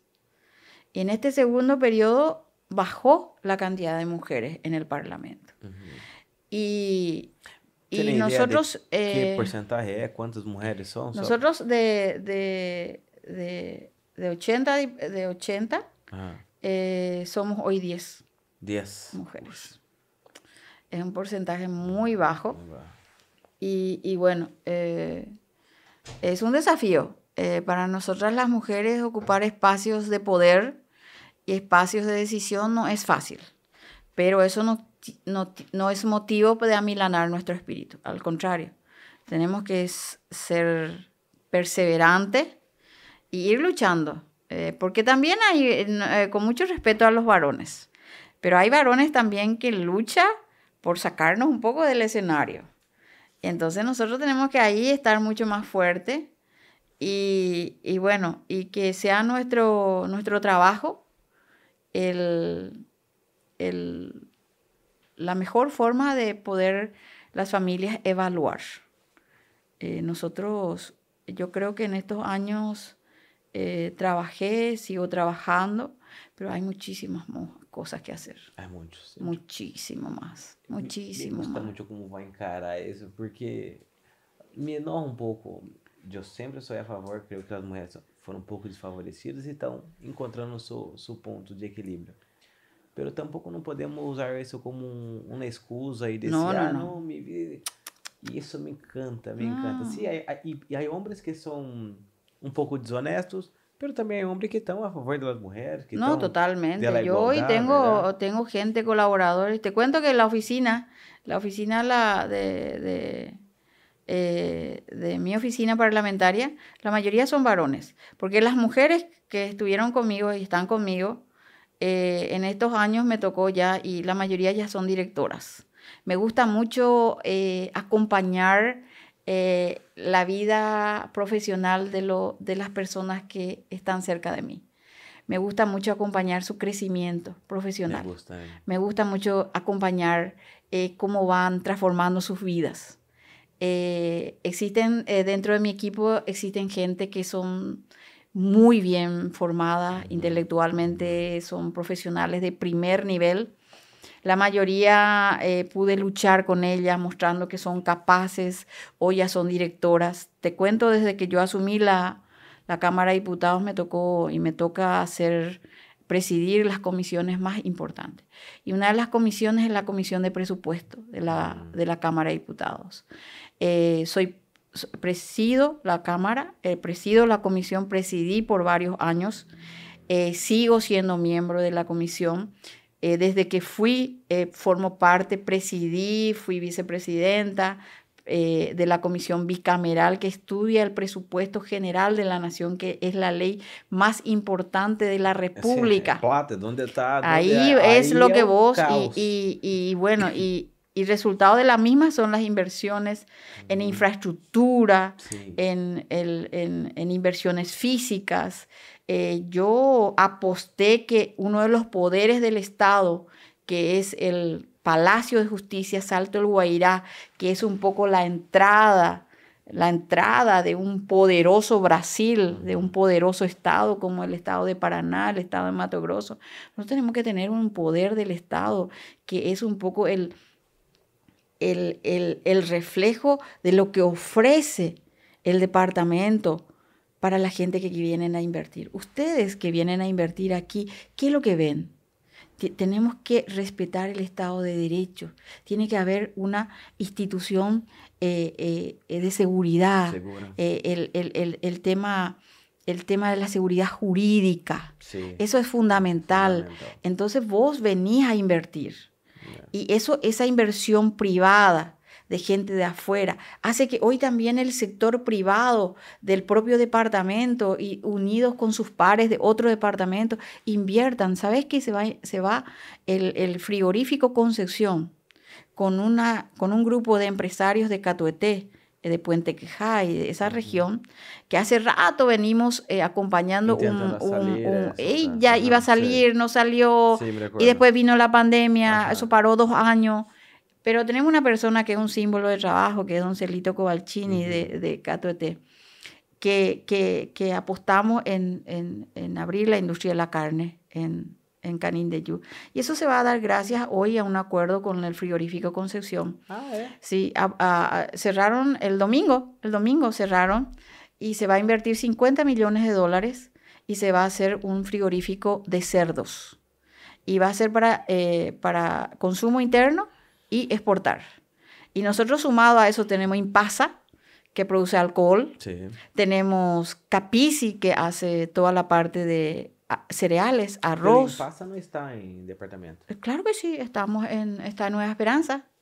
En Troncal 4. De... Ah, una, una... la frontera hacia allá. Él está en la frontera hacia acá, entonces. Sí, nosotros estamos. Eh, hoy, él, hoy eh, realmente Impasa hoy pertenece al nuevo distrito que es Laurel. Una parte importante de la, de la fábrica quedó dentro del nuevo municipio.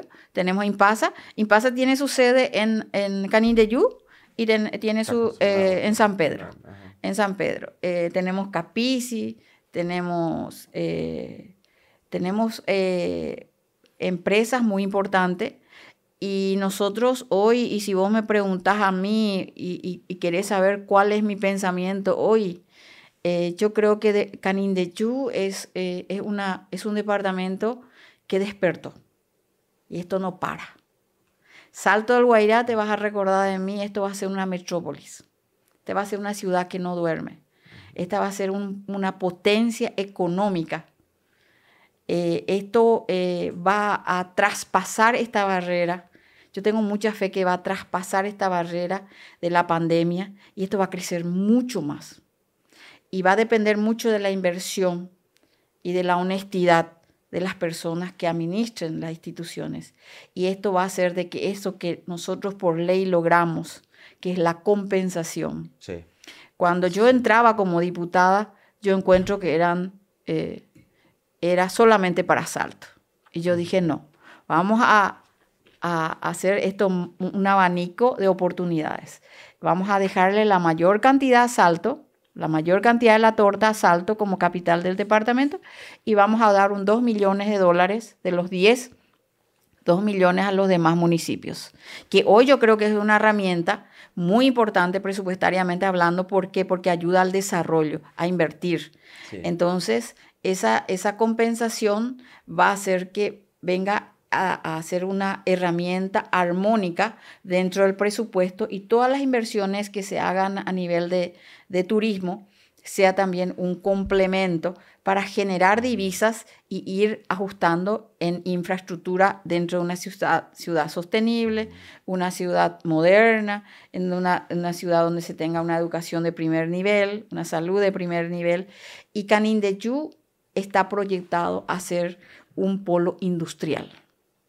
Nosotros apostamos y acompañamos a aquella persona que quiera venir a invertir en industrias. Yo por eso este fin de semana hablaba yo a eso de las 18, 19 horas, estuve hablando, pero largo y tendido con Don Celito. Mm. Y yo le decía, yo te abrazo desde la distancia y celebro este momento porque estamos hablando de 500 manos de obra. No, 500. Estamos hablando de 500 manos de obra. Entonces, esto es fundamental para el crecimiento. Y, y Canindeyú es, una, es un departamento de oportunidades. Y eso nosotros tenemos que empoderarnos cada día más. Y esta, este departamento, por la pluriculturalidad que tiene, eso le hace mucho más rico.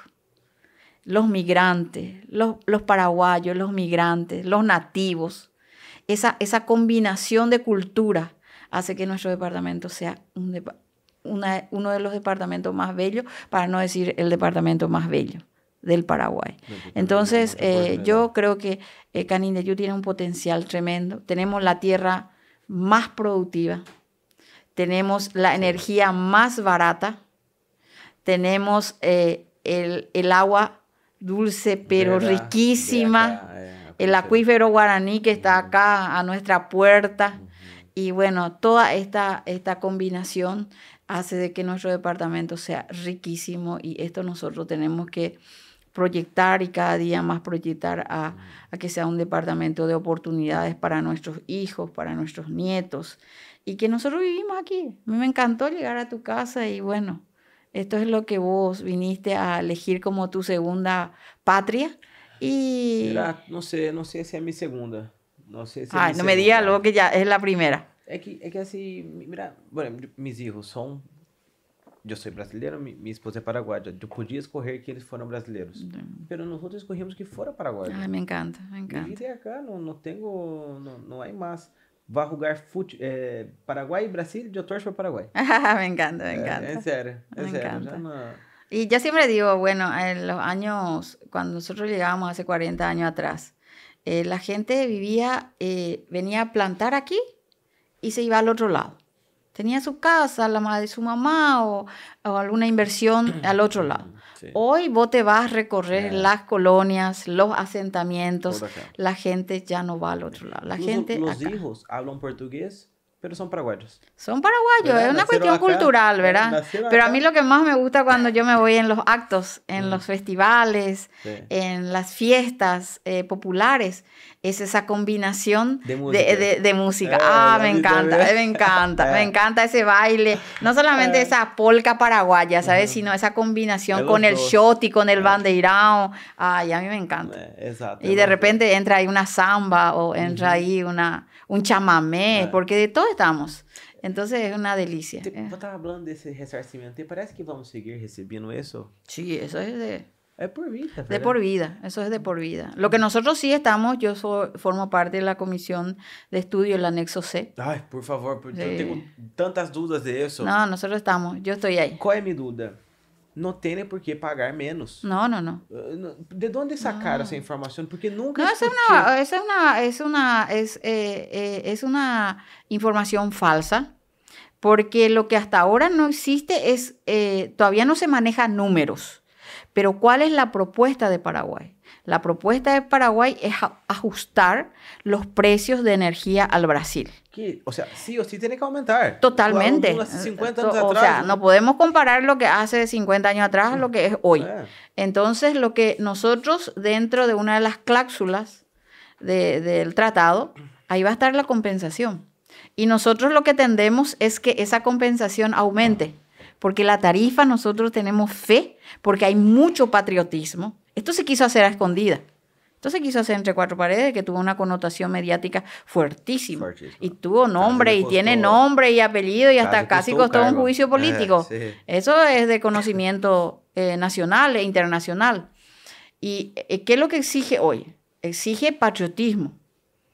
Eh, nosotros no somos la parte negociadora, nosotros somos la parte, como la constitución no, nos ampara, que es de control. Entonces lo que nosotros estamos haciendo, poniendo mucho pecho, vos sabés que en Paraguay, Danilo, existen mentes brillantes, de mujeres y varones. A mí me sorprenden las reuniones que tenemos, de la capacidad de conocimiento. Nuestro presidente de la ANDE es un lujo. Eh. Ah, el ingeniero Félix Sosa es un lujo.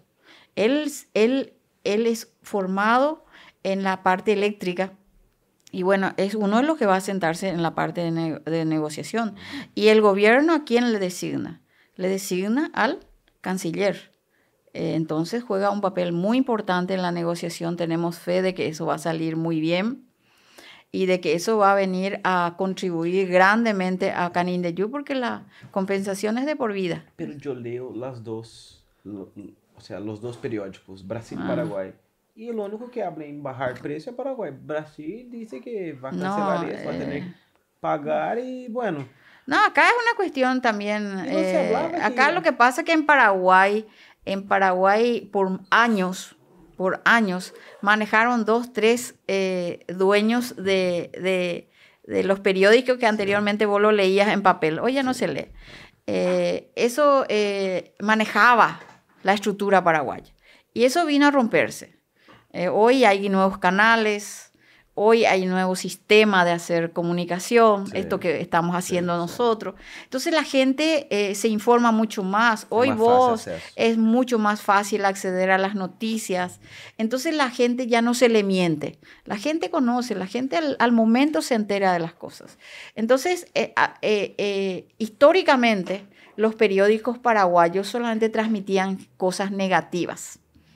No, eso hay que romper, eso hay que... Pero sigue así, ¿o no?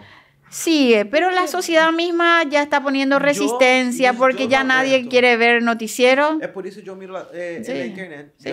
no aguento ¿Por qué? Porque vos escoges. Essa desgraça não pode ser que o mundo seja tão malo assim. Não pode ser que estamos... E, e o que me gusta, meu padre me, me ensinava isso. Digo, mira, não estamos melhorando. Antigamente era só guerra, peleia. Meu padre começou a trabalhar com, com carne porque era, ele ganhava carne como sueldo. Ah, entendeu? Ah. Tinha sete anos de idade. É. Pero hoje, todas as pessoas que são pobres comem carne sí. todo dia. E, no, o sea, nosotros... mejoró mucho nuestra vida y va a seguir mejorando. No, yo tengo mucha fe de que sí. Y además de eso, la, la mujer paraguaya, la mujer paraguaya es guapísima. Yo soy enamorada de la mujer paraguaya. Eh. No, la mujer paraguaya, como dice el Papa Francisco, es la más gloriosa. Y no porque son mis congéneres, pero yo te hablaba de mi mamá, que se reinventaba todos los días. Y es una mujer que con su trabajo me pudo hacer llegar a la universidad.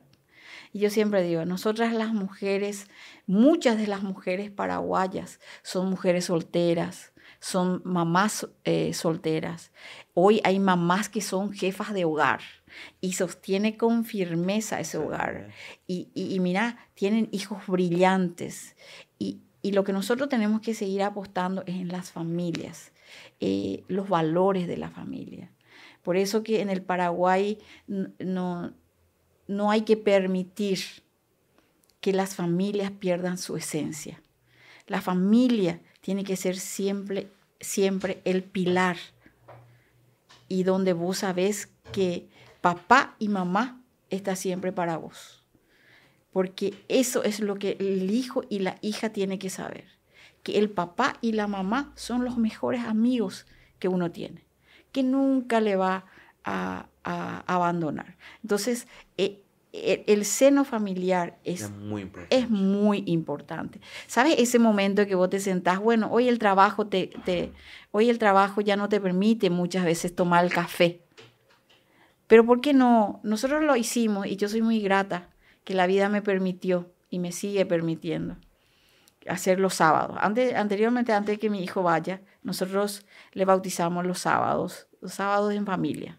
Porque generalmente los chicos salen los sábados a la noche y ya salen y vuelven tarde. Entonces el domingo ya es más complicado. Entonces hacíamos los sábados. Y ahora seguimos reuniéndonos los sábados en casa y le llamamos los sábados de Edu. Entonces Silvia viene a Asunción, entramos todo en la cocina. Yo generalmente paso mi agenda, hasta paso los domingos, pero cuando viene mi hija los sábados es sagrado. No hago agenda, solamente me dedico a mi familia los días que viene mi hija. Porque cuando viene mi hija, mi casa tiene color, tiene sabor, tiene aroma. Ay, hay música, hay baile. o sea, me gustan mucho las mujeres paraguayas, pero Silvia tiene algo especial. Yo hablé con Jasmine cuando le conocí, dije, esa chica tiene algo... Eh, no, no sé, hay personas que tienen un, no sé si es un carisma, un parece que su cabeza camina de una velocidad distinta. No, te digo que yo, yo, eh, mi hija mi luz, nuestra luz. Eh, mi, hija, mi hija es una luz y, y ella es una mujer súper estudiosa, emprendedora. Ella le gusta mucho tener muchos amigos, le gusta bailar, le gusta compartir. A veces ya les tira un poco la oreja también, pero ella es una... Acabo yo de cortar con él antes de llegar, estaba en la vereda de tu casa, conversaba con ella, porque ella mandó sus documentos a una universidad de Italia y le aceptó la universidad. le aceptó la Universidad de Italia eh, lastimosamente que, va a tener que esperar un poco más, porque por toda esta situación, porque estamos en una ah, incertidumbre. Eh, no, estamos en una eh. incertidumbre, pero yo me puse tan contenta que al, enviar todos sus documentos, le, salió. le acepte una de las universidades más importantes de Italia. Y bueno, yo me siento feliz como mamá. Ella hoy tiene más de, creo que tiene tres, cuatro títulos universitarios. Ella estuvo en, ella estuvo en, en, Londres, en el Oxford. Ella estuvo haciendo ahí un, un curso importante. Ella, mm. ella le gusta mucho viajar. Y ella, ella, ella es súper responsable, ella es súper responsable, ella te puede, como ella dice, salir de parranda, quedarse hasta las 2 de la mañana, hasta las 3 de la mañana, pero ella a las 7, ella está de mm. pie, ella está, ella es súper responsable, ella está en una institución, ella entró por concurso en esa institución eh, probó más de una vez y hoy está ahí. Ella valora mucho porque es un lugar eh, donde ella va aprendiendo mucho. Es una institución que eh, le da la oportunidad de ella crecer profesionalmente. Y bueno, yo estoy muy feliz con mi hija y es el... es mi inspiración, es, es, la razón de que su papá y yo nos levantemos, porque ella, no, ella no, nos motiva, nos motiva a, levantarnos porque es el regalo de Dios. Ella es nuestro regalo de Dios. Y nosotras somos bendecidas porque tenemos un ángel que nos cuida. Le cuida a su hermana, le cuida a su papá y me cuida a mí. Y nosotros tratamos de cuidarle a, a la gente. Yo vivo pendiente, mi teléfono siempre está abierto y cuando me llama alguien, digo, bueno, No puedo dejar de atender. Hay veces que me reclaman en casa porque no apago de noche mi celular. Yo no. La gente te llama porque tiene esperanza en vos. Y vos lo que tenés que, tenés que eh, eh, trabajar todos los días es crear esa esperanza. Esperanza en la gente, esperanza en sí mismo. Esa superación que vos tenés que tener todos los días. Hoy es un día malo. Ah, ok, pero yo no me puedo entregar. Yo tengo que superar esta barrera. Yo tengo que romper esto. Yo tengo que pensar de que yo puedo aportar mucho. Yo tengo una capacidad tremenda. Yo soy, hoy tengo vida. Tengo vida. Hoy tengo vida. Hoy tengo el regalo más grande de Dios que es mi vida. Entonces yo tengo mucho que dar. Entonces, ¿qué es lo que tengo que hacer? Tengo que traspasar esas barreras y dar de mí.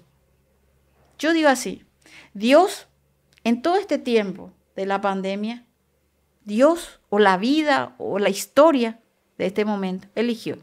Estas son la gente que van a partir, estas son la gente que van a enfermarse y estas son las personas que van a quedarse para orar. Y a mí me tocó esa gente para orar. Yo soy una persona de mucha fe. Yo oro mucho.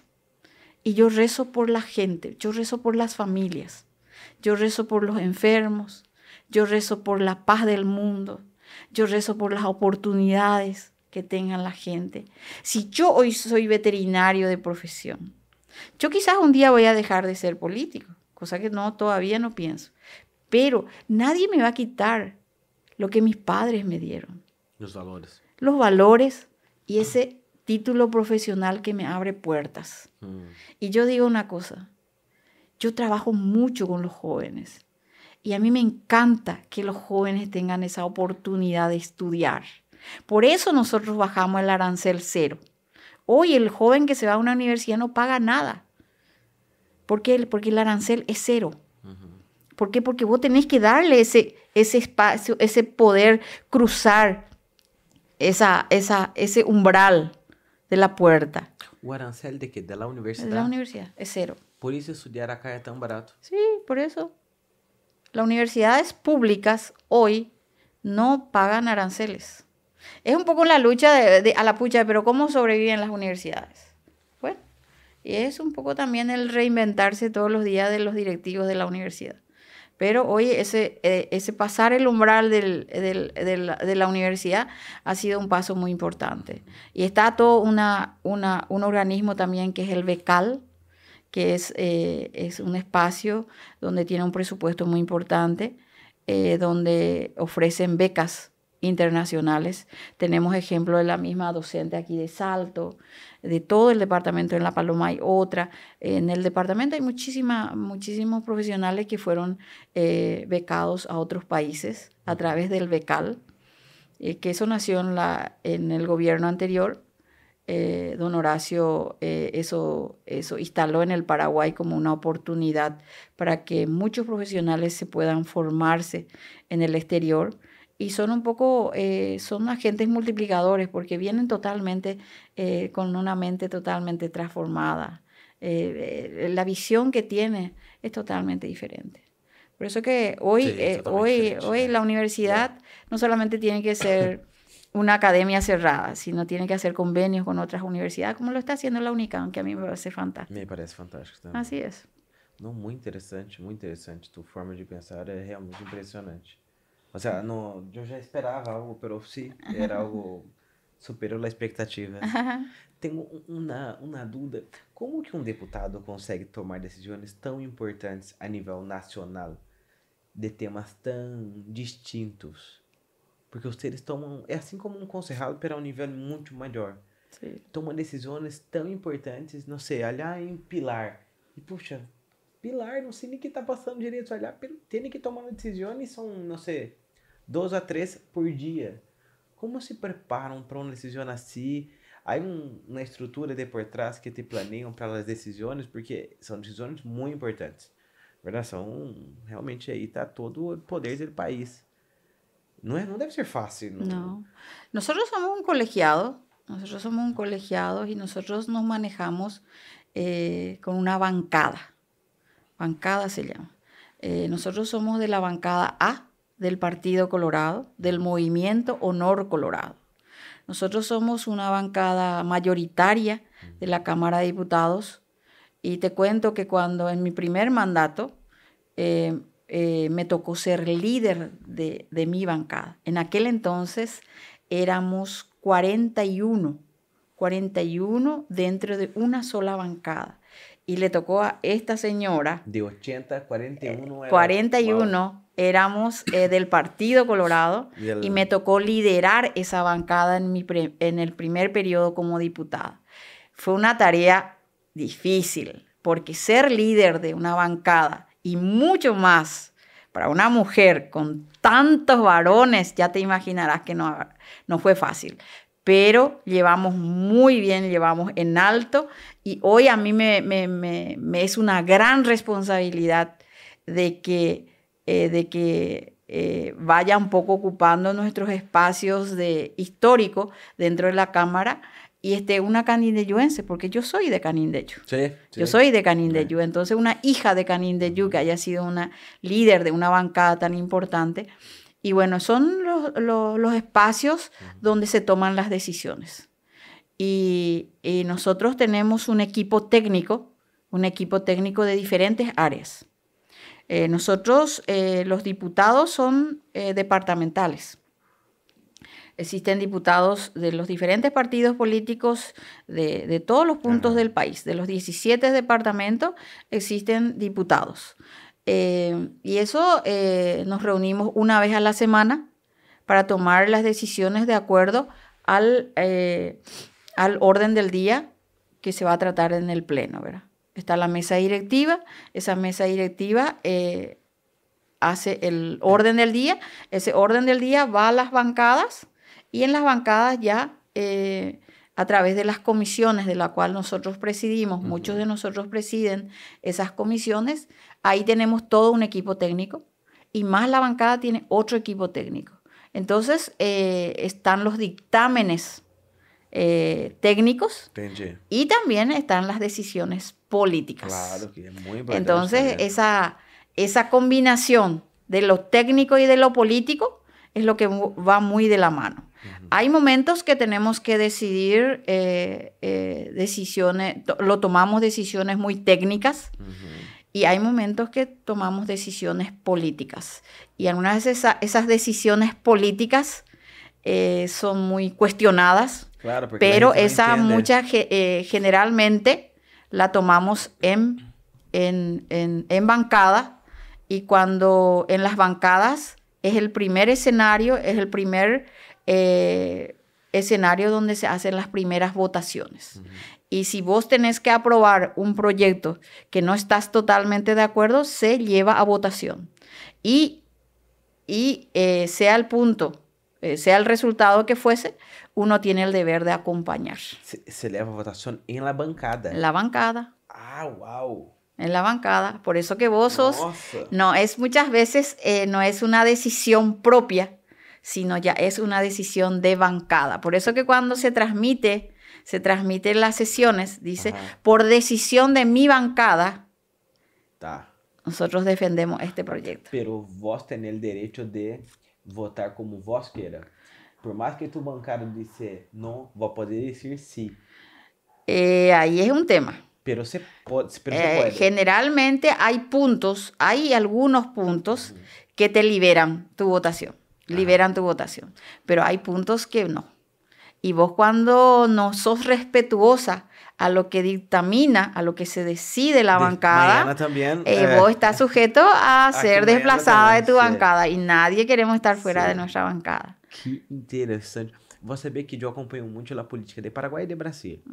Y yo soy enamorado de la política. Jamás voy a entrar, pero soy enamorado, me encanta eso. porque é por perfil. Uhum. Por exemplo, jamais me vão chamar às quatro da manhã e eu vou ajudar. Isso não é meu perfil. é, pero, pero viu que com a internet hoje é, as pessoas estão tendo mais coragem de enfrentar o que seja porque tem supostamente o poder de falar direto com seu eleitor.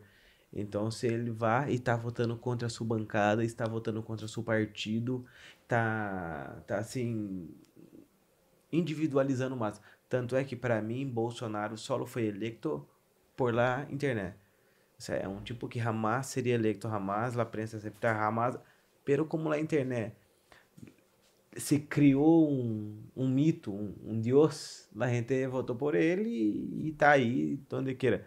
Pero eu creio que ele é, é algo fruto da internet. E viu que muita gente está seguindo esse caminho hoje e não só mais as bancadas allá, a não ser a Cássia aí, outsiders, como se diz. Sí.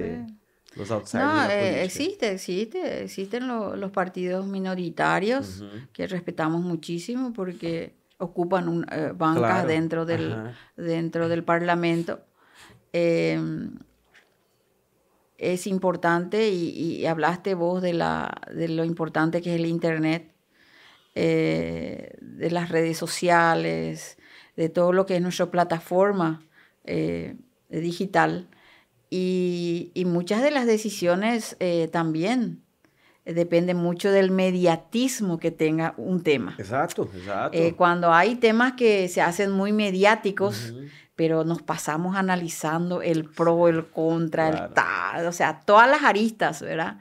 Y no podemos dejar eh, de, de, que aquel político que no esté prendido a lo que es hoy la información rápida, un tweet, o sea, sí. eh, todos estamos muy prendidos en eso. Eso es la, la comunicación inmediata. Y vos, vos, te vas a dar cuenta que, que cada elección cada jornada cívica a partir de hace unos años atrás y, y, y yéndonos en el, el, año que viene, que es un año de decisiones eh, políticas en el Paraguay, sí. Vas a darte cuenta que va a ser totalmente diferente a estas municipales. Va a ser totalmente diferente. Cada elección es diferente. Y cada día va a ser mucho más fuerte la parte de eh, la parte informática, la parte de, eh, de, todo lo que es plataforma digital. Uh -huh. Porque la gente está mucho más prendida. ¿Quién es el en la casa que no tiene un celular? Yeah. La gente está muy prendida. Esto, la información llega más rápida. Y esto hace de que muchas decisiones también tengan una influencia externa eh, a la pucha. Eh, nosotros estamos siempre leyendo cuál es el impacto que tiene esto que está pasando en el norte. Uh -huh. Nosotros en algún momento vamos a tener que eh, volver a analizar la presencia de los militares en el norte. Sí. Y de que en estos días el presidente de la rural, el doctor Galli, haya hablado de una eh, reestructuración de la FTC. A la pucha, esto nosotros, la clase política, tiene que ser un momento de, de, de tomar este, este, esta intervención del presidente de la rural del Paraguay y poder debatir sobre la misma. Es momento de que podamos debatir y decir a la pucha, ¿será que no es momento que de nuevo la Policía Nacional tome el control? Porque ellos por esencia son los que tienen el control de la seguridad en el Paraguay. Porque esto que se fueron a instalarse tanto militares como policía, policía y militares en el norte, mm. al escucharle, por ejemplo, a las familias de los secuestrados, decir que ninguno de ninguno de los que se recuperaron, ninguno de los que volvieron en casa, fue producto de, de la gente de seguridad del norte, que fueron los, los eh, los EPP lo que le largaron, decidieron largarle o sea, no eh, a la pucha. Manera. Eso te da, te da eh, eh impotencia. Impotencia. A la pucha, ¿qué están haciendo? Porque uno de los presupuestos más importantes hoy tiene. Es mucho. Es mucho. Es mucho presupuesto. Es un presupuesto muy importante que están. Y, y bueno, hay que, hay que ir tomando eso como un debate y esas opiniones de la gente hoy, esa intervención, yo creo que las redes sociales va a llegar un momento en que la gente tome también como una herramienta para manifestarse realmente. Porque hay veces que, que eh, no. Es un, es no, un grito no, de, no. no. Yo creo que va a llegar un momento en que sí, va a ser una herramienta creo, importante. Pero por ahora, eh, yo creo que deja, de, dejemos eso como una tarea. Pienso, pienso sí. lo mismo. Pienso lo mismo. e, e te gusta isso, te gusta, te gusta todo esse universo, porque assim, vai começar a se falar agora de um tema, puxa, EPP, sequestro, olhar no norte, é um peso. É um peso. É um peso. E te gusta ter esse peso, entende? Te gusta, porque, assim, o que, que quero dizer? Vou estar falando de temas muito importantes, entendeu? Temas, assim, é importante a nível realmente é, regional, e talvez não só de Paraguai, por exemplo, Las Farc foi um problema latino-americano. 50 anos. É, é, esse tema do PCC, a Hora de Brasília, é um tema que já, tá, já, já perdeu o controle, já não é mais de Brasília. Transpassou as fronteiras. Já transpassou as fronteiras. É, EPP é, é tico todavia, mas pode, pode, pode passar o mesmo que as Farc. Assim, são temas muito importantes e, e não, te, não é muito pesado, entendeu? Não é é muito riesgoso o tema del, del secuestro del, senhor, que era vice-presidente. Vice-presidente. Ou seja, talvez se não for um ex-vice-presidente, não, não estaria sequestrado, sabe? São coisas não, assim claro, que vos claro, tem yo... que enfrentar-les, pero tem o ônus e o bônus. E o ônus talvez seja muito... No, yo a mí, a mí, yo abrazo con todo esto, yo no puedo negar. Y las personas que me conocen saben. Uh -huh. A mí me apasiona lo que hago. Yo lo hago con todo mi corazón, con toda mi mente. Yo soy una persona que, que a las noches me despierto. Yo tengo una agenda en la cabecera de mi cama y yo anoto. Eh, yo soy de mucho escribir. Entonces, eh, escribo y anoto. Y hay veces, como vos decís, atiendo una llamada y para no olvidarme al día siguiente, yo anoto. Uh -huh. Eh, son temas que algunas veces yo tengo que tener en cuenta, yo anoto. Claro que no todos puedo y tengo la capacidad para cumplirla, pero si alguien me solicita algo y yo le digo, voy a procurar, voy a buscar, ajá. voy a buscar. Soy de, de, de querer enfrentar los desafíos. Me gustan los desafíos. Me gusta... Eh, buscar soluciones. Entonces, no puedo negar que esta es una, en una situación que quebranta a las familias. Yo amo Concesión, mi esposo es de Concesión, mi esposo va mucho a Concesión. Claro que me preocupa. Yo, si me voy, me quedo mucho en casa allá en Concesión. No, no soy de mucho salir, eh, casi no salgo solo me voy de pesca, pero después no salgo a hacer noche, no me Ajá. voy a cenar, nada, invento todo ahí en casa, en, en, Concepción, porque hay que cuidarse mucho. Y yo soy una persona que tengo una... Eh, no acepto, yo soy una persona que no tengo guardia. No me gusta tener guardia. Eh, no me gusta eh, no no me gusta estar rodeado de gente que estén ahí la gente que viene a casa cree que va a pasar eh, por una barrera de donde va, va a exigirle su documento ah no en mi casa no en mi casa se toca el timbre y se entra o sea yo soy de de, de, de ese tipo de persona, ¿verdad? Pero claro que me preocupa, me preocupan muchas familias, me preocupa mi familia. hay que tomar muchísimos cuidados. Eh, no es fácil cuando tenés una hija, pero tenés que eh, siempre prever un esposo que trabaja, porque mi esposo es ingeniero agrónomo, uh -huh. él trabaja mucho en el campo, tenés que siempre estar muy cuidadoso. Y bueno, pensando en que el Paraguay, eh, eh, las autoridades de seguridad tienen que tomar el timón y tratar de, de combatir fuertemente, porque estos no son eh, grupos eh, subversivos. Estos son delincuentes. Eh, entonces, eh, eso tiene su... ¿De dónde nació? Uh -huh. ¿Cómo eso fue creciendo? Hace 20 años esto está instalado en el Paraguay. Y si nosotros no somos, más de una vez abordamos este tema en el Parlamento. Sí, no es la Más de una vez sí. abordamos. Y si nosotros no estamos preparados, pero ese, ¿quién es la persona indicada de decir si estamos o no preparados? Es el comandante de las Fuerzas Armadas de la Nación. ¿Y quién es el comandante de las Fuerzas Armadas de la Nación? Es el presidente de la República. Entonces, él es el que tiene que dar las directrices. Y si él dice, no contamos con las herramientas, no tenemos... Eh, el equipamiento para combatir, están los países amigos, sí. los países aliados. Los países aliados. por ejemplo, y a través de nuestros embajadores, que nuestros embajadores trabajen y articulen con los países con quienes tenemos relaciones bilaterales y veamos qué nos puede ofrecer, qué nos puede ayudar, porque el trabajador y la trabajadora tiene que estar ahí en su lugar. Muchos hombres del campo nos está yendo más su estancia. Hoy nos entristece cuando abrimos las redes sociales y vemos un, un ejército de mujeres menonitas preparando bolsas de alimentos y un papá acompañándole a toda una comunidad con la esperanza de que su hijo vuelva, porque su hijo fue secuestrado.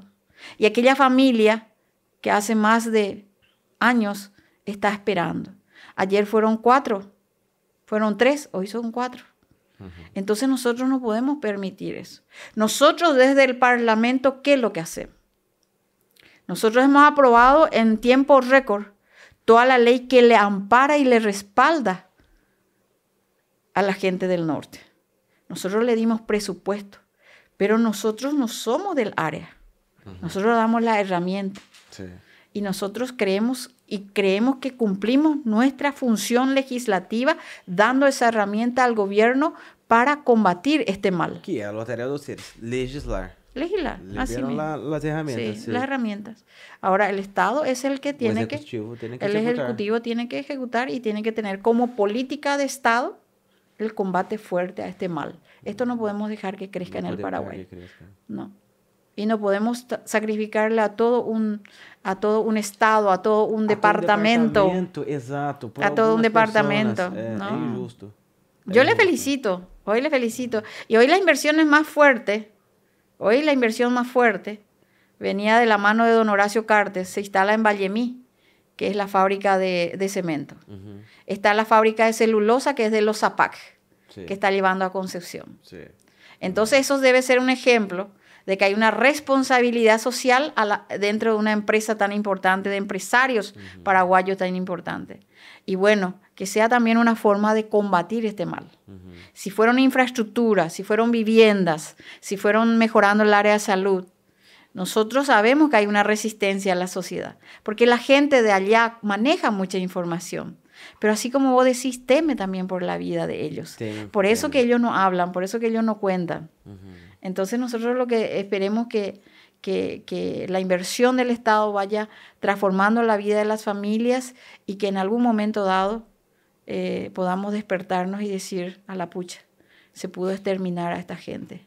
Porque esta gente no, no, no puede seguir eh, queriendo llegar a un gobierno a través de las armas. Yo no veo por ahí. Yo no creo que sea un modelo para llegar a ser gobernantes de un país. No. Yo creo que el modelo debe ser democrático, debe ser, eh, debe ser acorde a una república. Y eh, nosotros lo que tenemos que hacer es de que esta gente, estos son delincuentes, estos son marginales y hay que tratarlo como tal. Não, ah, o mundo é injusto e eu não tenho. Mira, o mundo foi injusto para vós, 14 não, claro. não, Pero nós superamos. Exato, não Superamos. é porque.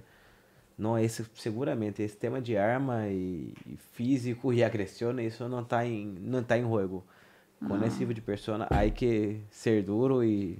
Totalmente. É, leia eles e ponto. É, assim também penso igual.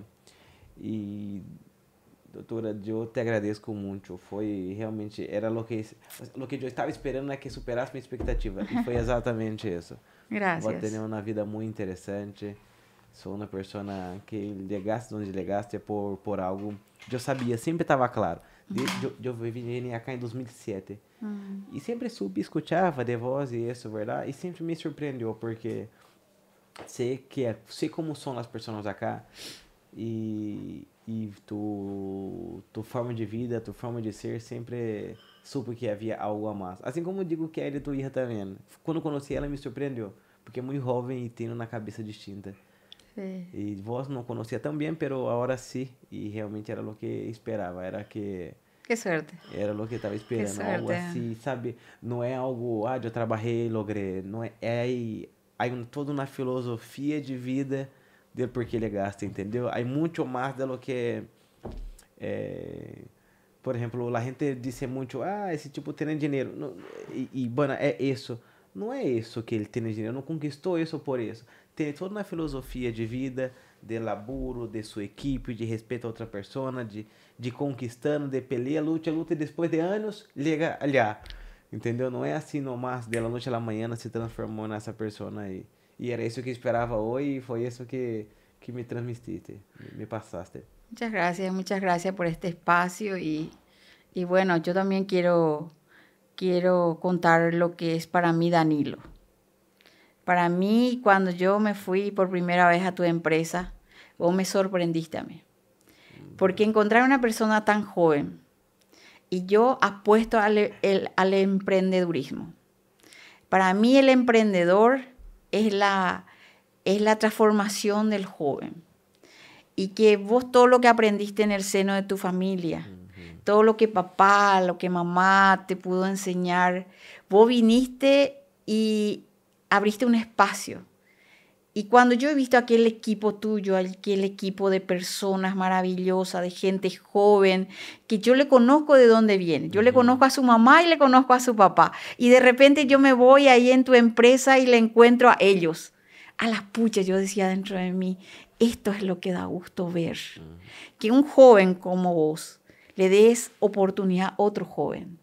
Y yo te agradezco como Canin de Yu, te agradezco como familia de Canin de Yu, que hayas elegido Saltos del Guairá, eh, venir a instalar tu empresa, de venir a enamorarte de una paraguaya con quien ya tenés hijos maravillosos. Yo le, conocía, le conozco a tu suegra, le conocí a tu suegro, le conozco a la familia con quien viniste a unir tu vida aquí en Paraguay. Entonces yo eh, celebro también contigo este momento importante de tu vida y bueno, con este emprendimiento, con tu equipo, felicitarte y así como hoy me toca a mí, que sea oportunidad también para muchos que vengan y que la gente no conozca más, que sea una oportunidad que nos conozca un poquito más. Y, bueno, decirle que la autora Cristina eh, tiene facetas en la vida que pasa, pero yo soy mamá. Eh. Yo soy mamá. Yo soy mamá. La vida me regaló el ser mamá. Eh, soy mamá de dos hijos maravillosos. Y, y cuando me llaman eh, por donde voy, mamá Guazú del departamento, para mí es una responsabilidad demasiado grande. Es una responsabilidad. Es una responsabilidad enorme.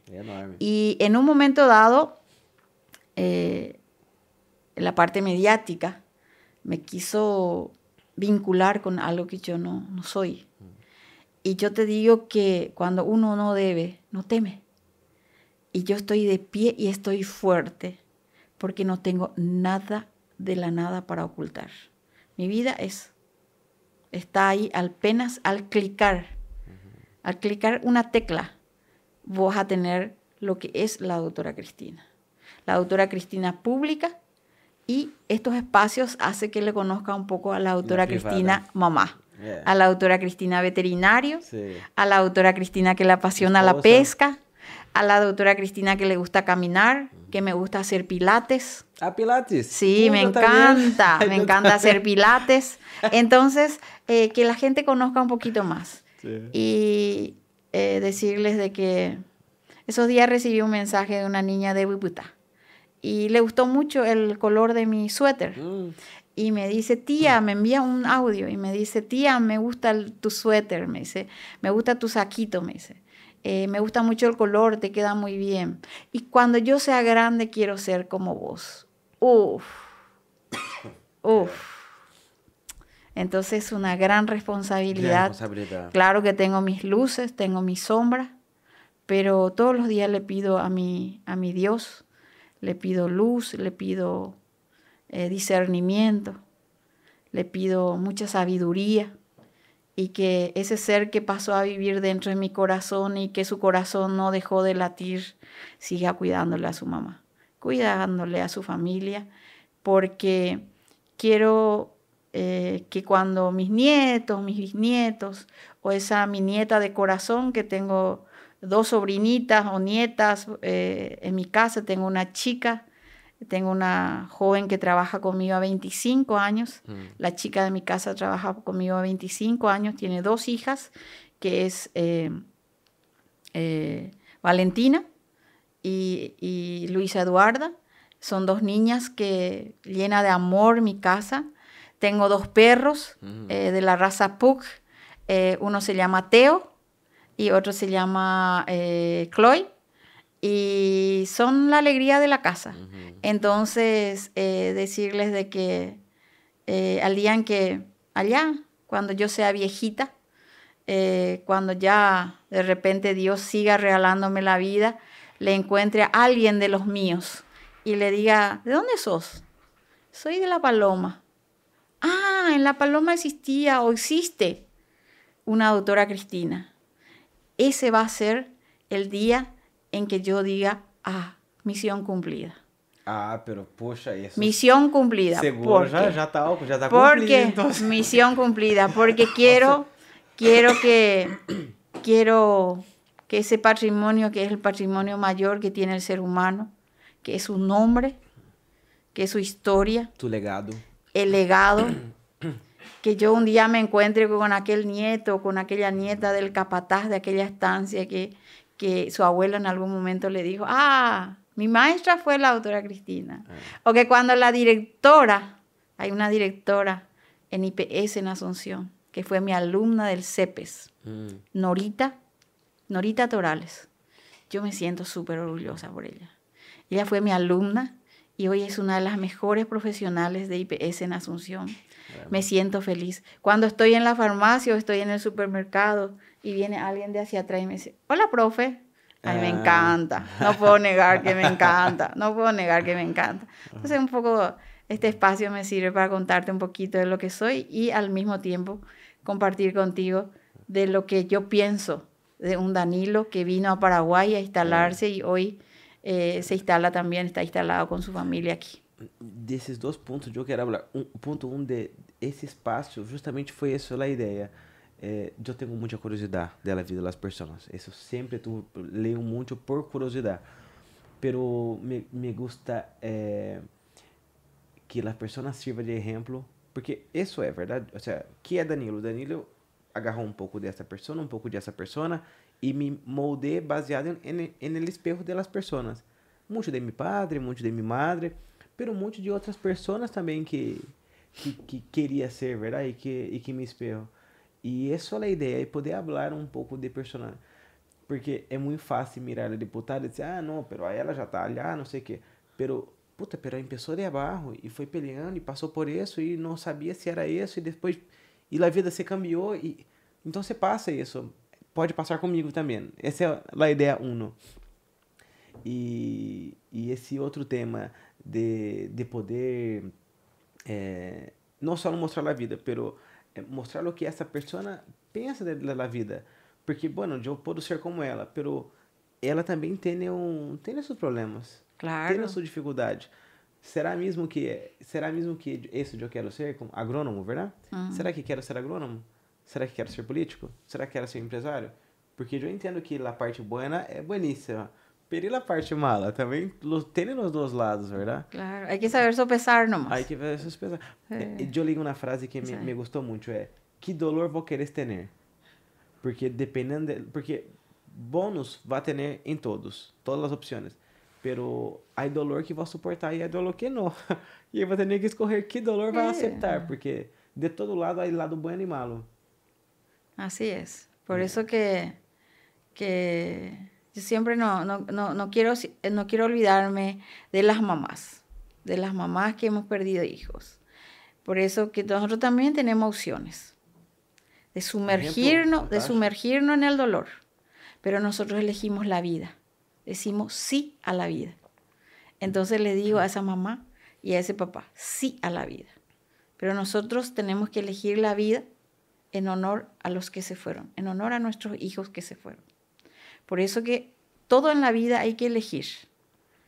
Claro que cada uno tiene un dolorcito, uno más o otro menos, ¿verdad? pero tenemos que saber lidiar con eso, con esos, eh, con eso que te ofrece el día a día. Pero por sobre todas las cosas hay que ser gratos porque podés eh, despertarte y trazar tu agenda del día y que terminada la tarde puedas decir, ah, ha sido un día productivo. Ha sido un día en donde, donde logré y aquel que no lograste sea tu motivación para el día siguiente. Así es. Yo tengo tanta cosa que hablar acá, es que yo sé cómo debe ser su horario, no más esa época, pero hay una cosa que, que, que me gusta hablar. Yo el año pasado tuve un accidente ah, e choquei de frente com outro auto ah. a 100 por hora e foi quase faleci. E eu me recordo, mano, eu desmaiei e acordei, não sabia de onde estava e, e fui, fui volvendo a minha normalidade. E me sangrava todo acá, minha perna, não conseguia caminhar. E me recordo em el auto, indo ao hospital, comecei a volver e disse, nossa, eu podia ter morrido claro. e estou vivo. A sensação que eu tinha de estar vivo era incrível. Assim, estou muito feliz até hoje, de aquele momento até hoje, minha vida cambiou de ser... É, eu, desde que me recordo, claro, sempre tive vida, então você nunca dei valor à vida. E naquele momento, quando quase perdi a vida, foi uau, minha vida é muito importante. É muito bom estar vivo.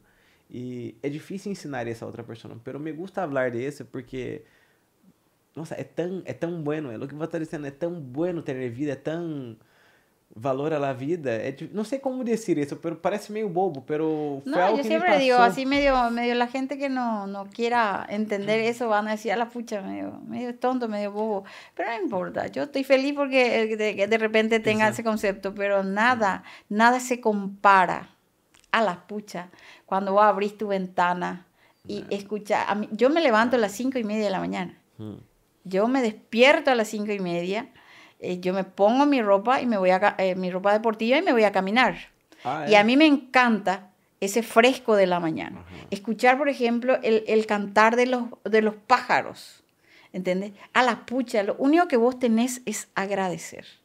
Agradecer por la oportunidad, porque Dios te está dando una oportunidad para que vos puedas desarrollar tus dones y cada uno tiene sus dones. Cada uno, cada uno tenemos dones. Y nosotros descubrimos esos ah, dones.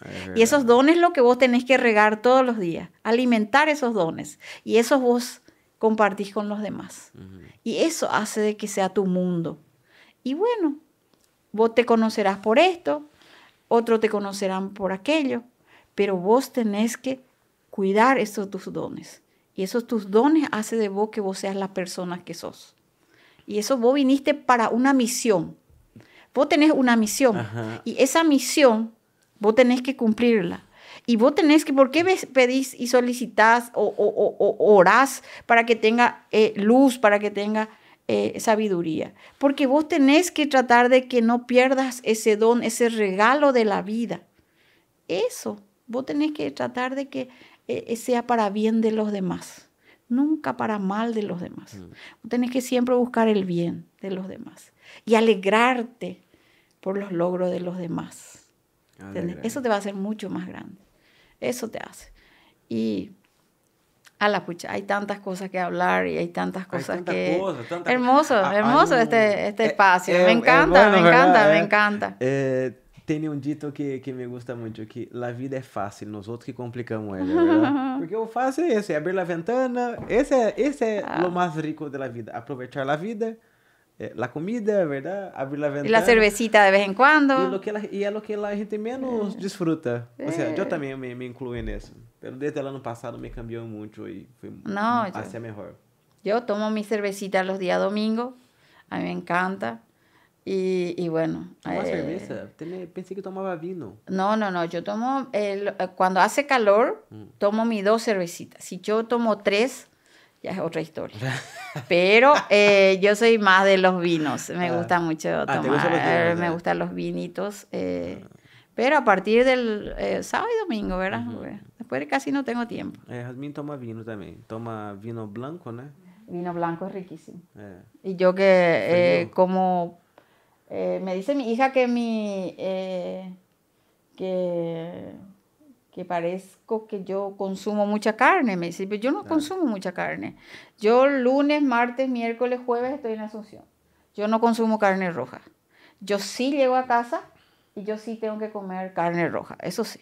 Yo llego a casa, tengo que comer mi guisito de arroz con mucha verdura, o si no, tengo que comer mi asadito. Eso es, eso es. Sí o sí tengo que comer mi asadito. acá somos carnívoros, ¿verdad? No hay yo por la calidad de la carne quizás no coma mucho en Asunción, pero acá eh, la carne de Canindeyú es la mejor.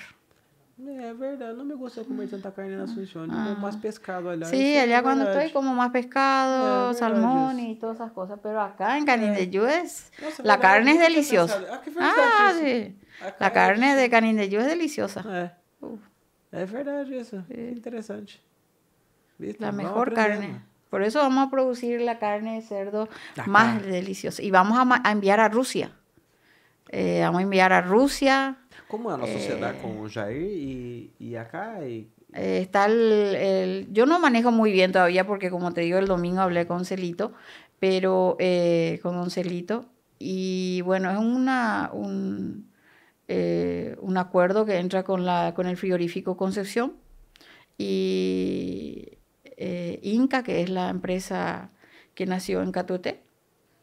Y bueno, esa, esa, esa fusión va a hacer de que eh, se apueste en, la, en, la, en el frigorífico de cerdo. Y va a ser para consumo interno porque seguramente hay partes de la anatomía del, del, del cerdo, del eh, que no entran a otros países. Entonces eh, va a haber carne para exportación y otro para el mercado interno.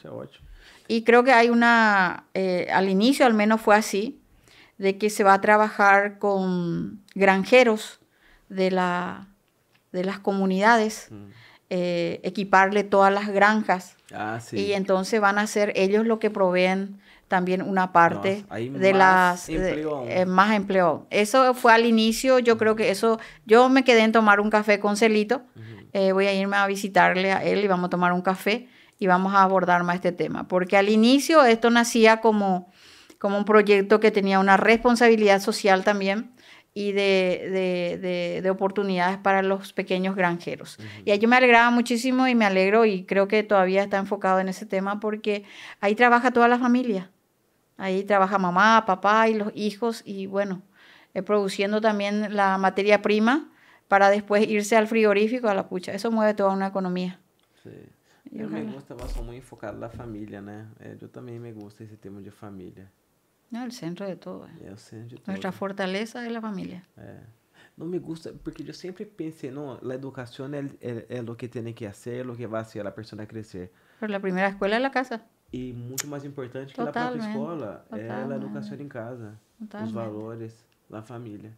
Yo le decía ese día a mi sobrinito, ahora, sí, ahora la gente dice, hola, dice, ¿verdad? Hola, saluda, llega a la casa y dice, hola. Yo soy de la época de que yo llegaba en una casa, buenos días. ¿Por qué? Porque papá, eh, o sea, mamá me enseñó eso. A las personas mayores se les saluda buenos días buenas tardes, buenas noches. Mm. Mamá me decía, ah, no, no me gusta ese hola. ¿Entendés? Pero ahora parece todo más rápido, ¿verdad? Bueno, los tiempos cambiaron, pero hay que seguir. Yo creo que son los valores. Eh, sí, los valores No hay que perder los valores. Eso hace grande. Pero me mataste ahora, porque yo toda mi vida peleé por la educación. Y ahora cambiaste mi, mi forma de pensar. ¿Entendió? Eu sempre tuve claro que a educação era o segredo do futuro, pero talvez seja a família. No, no, no, la primera escuela es la familia, eso es categórico. Nossa, ahora voy a tener que y después vos, vos, vos, la gran responsabilidad que tenés dentro de casa es, uf, a la pucha. Y muchas veces nosotros por nuestro, por nuestro trabajo. Por eso yo siempre digo que cuando vos te convertís en papá y mamá, ya no hablas de cantidad, sino vos ya hablas de calidad esa calidad de tiempo que vos le dediques a tus hijos. Por eso que eh, tenemos que, eh, no es una receta, pero tenemos que eh, trazar un poquito metas dentro de tu propia familia. Porque si vos no podés cenar, no podés desayunar, tenés que, tenés que inventar espacios donde puedas sentarte. Yo ya no tengo bebé, mi, mi beba tiene eh, 29, 30 años, mi, mi nena, ¿verdad? Pero, ¿qué pasa? Eh, no importa, ella cuando viene, ella se va y tenemos una enorme cama y ella se va y se larga ahí en el medio de nosotros y ah, ese es un día único, o sea. Y el 5, que fue mi cumpleaños, yo cumplí 55 años el día 5 de diciembre y vos sabés lo que es que tu hija te lleve el desayuno en la cama. Eh. Ah. Eso es lo máximo. Silvita me hizo un, porque yo yo consumo mucho huevo a la mañana, yo, pero no como no como la yema, yo solamente consumo la clara. Me hizo un omelé de clara de huevo, riquísimo, riquísimo, y me lleva con mi té negro o mi café, ¿verdad? Y me llevó eso en la cama. Y yo tengo 31 años de casado, y las veces que estoy en casa, especialmente los domingos, y vamos a ponerle a prueba a Danilo eh, eh, yo recibo mi desayuno en cama.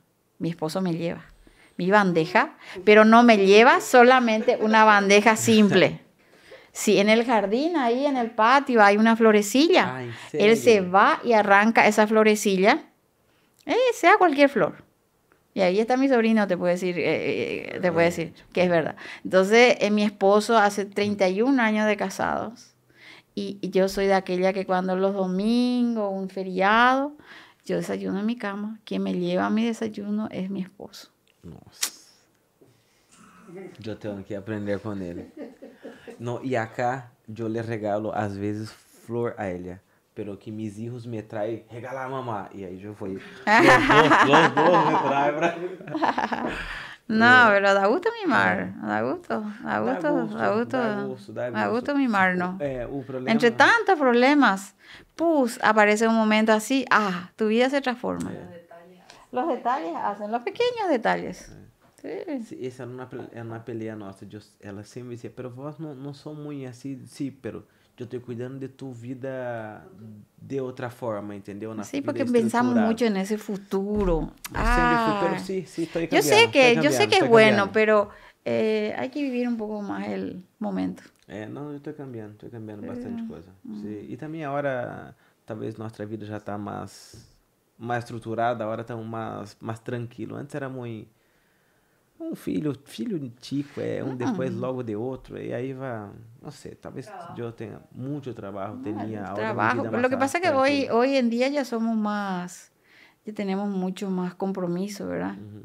Entonces la, la, las parejas más jóvenes, eh, por eso que tardan la, la, las parejas así tener hijos y ah, eso, ¿verdad? Eh. ¿Por qué? Porque viste que quieren primero tener su casa, tener un poco una estabilidad sí. y todo es una proyección, eh. ¿verdad? Eh, sí. Sim, e pode ser porque nós foi muito conturbado no princípio, havia muita coisa a arreglar. Hoje não, hoje estamos super bem. Mas sempre quisemos ter hijos jóvenes. Sí, porque hay que verle crecer. Eh. Yo, yo siempre digo, si mi Edu estuviese todavía, ya, ya tenía como cinco o seis nietos.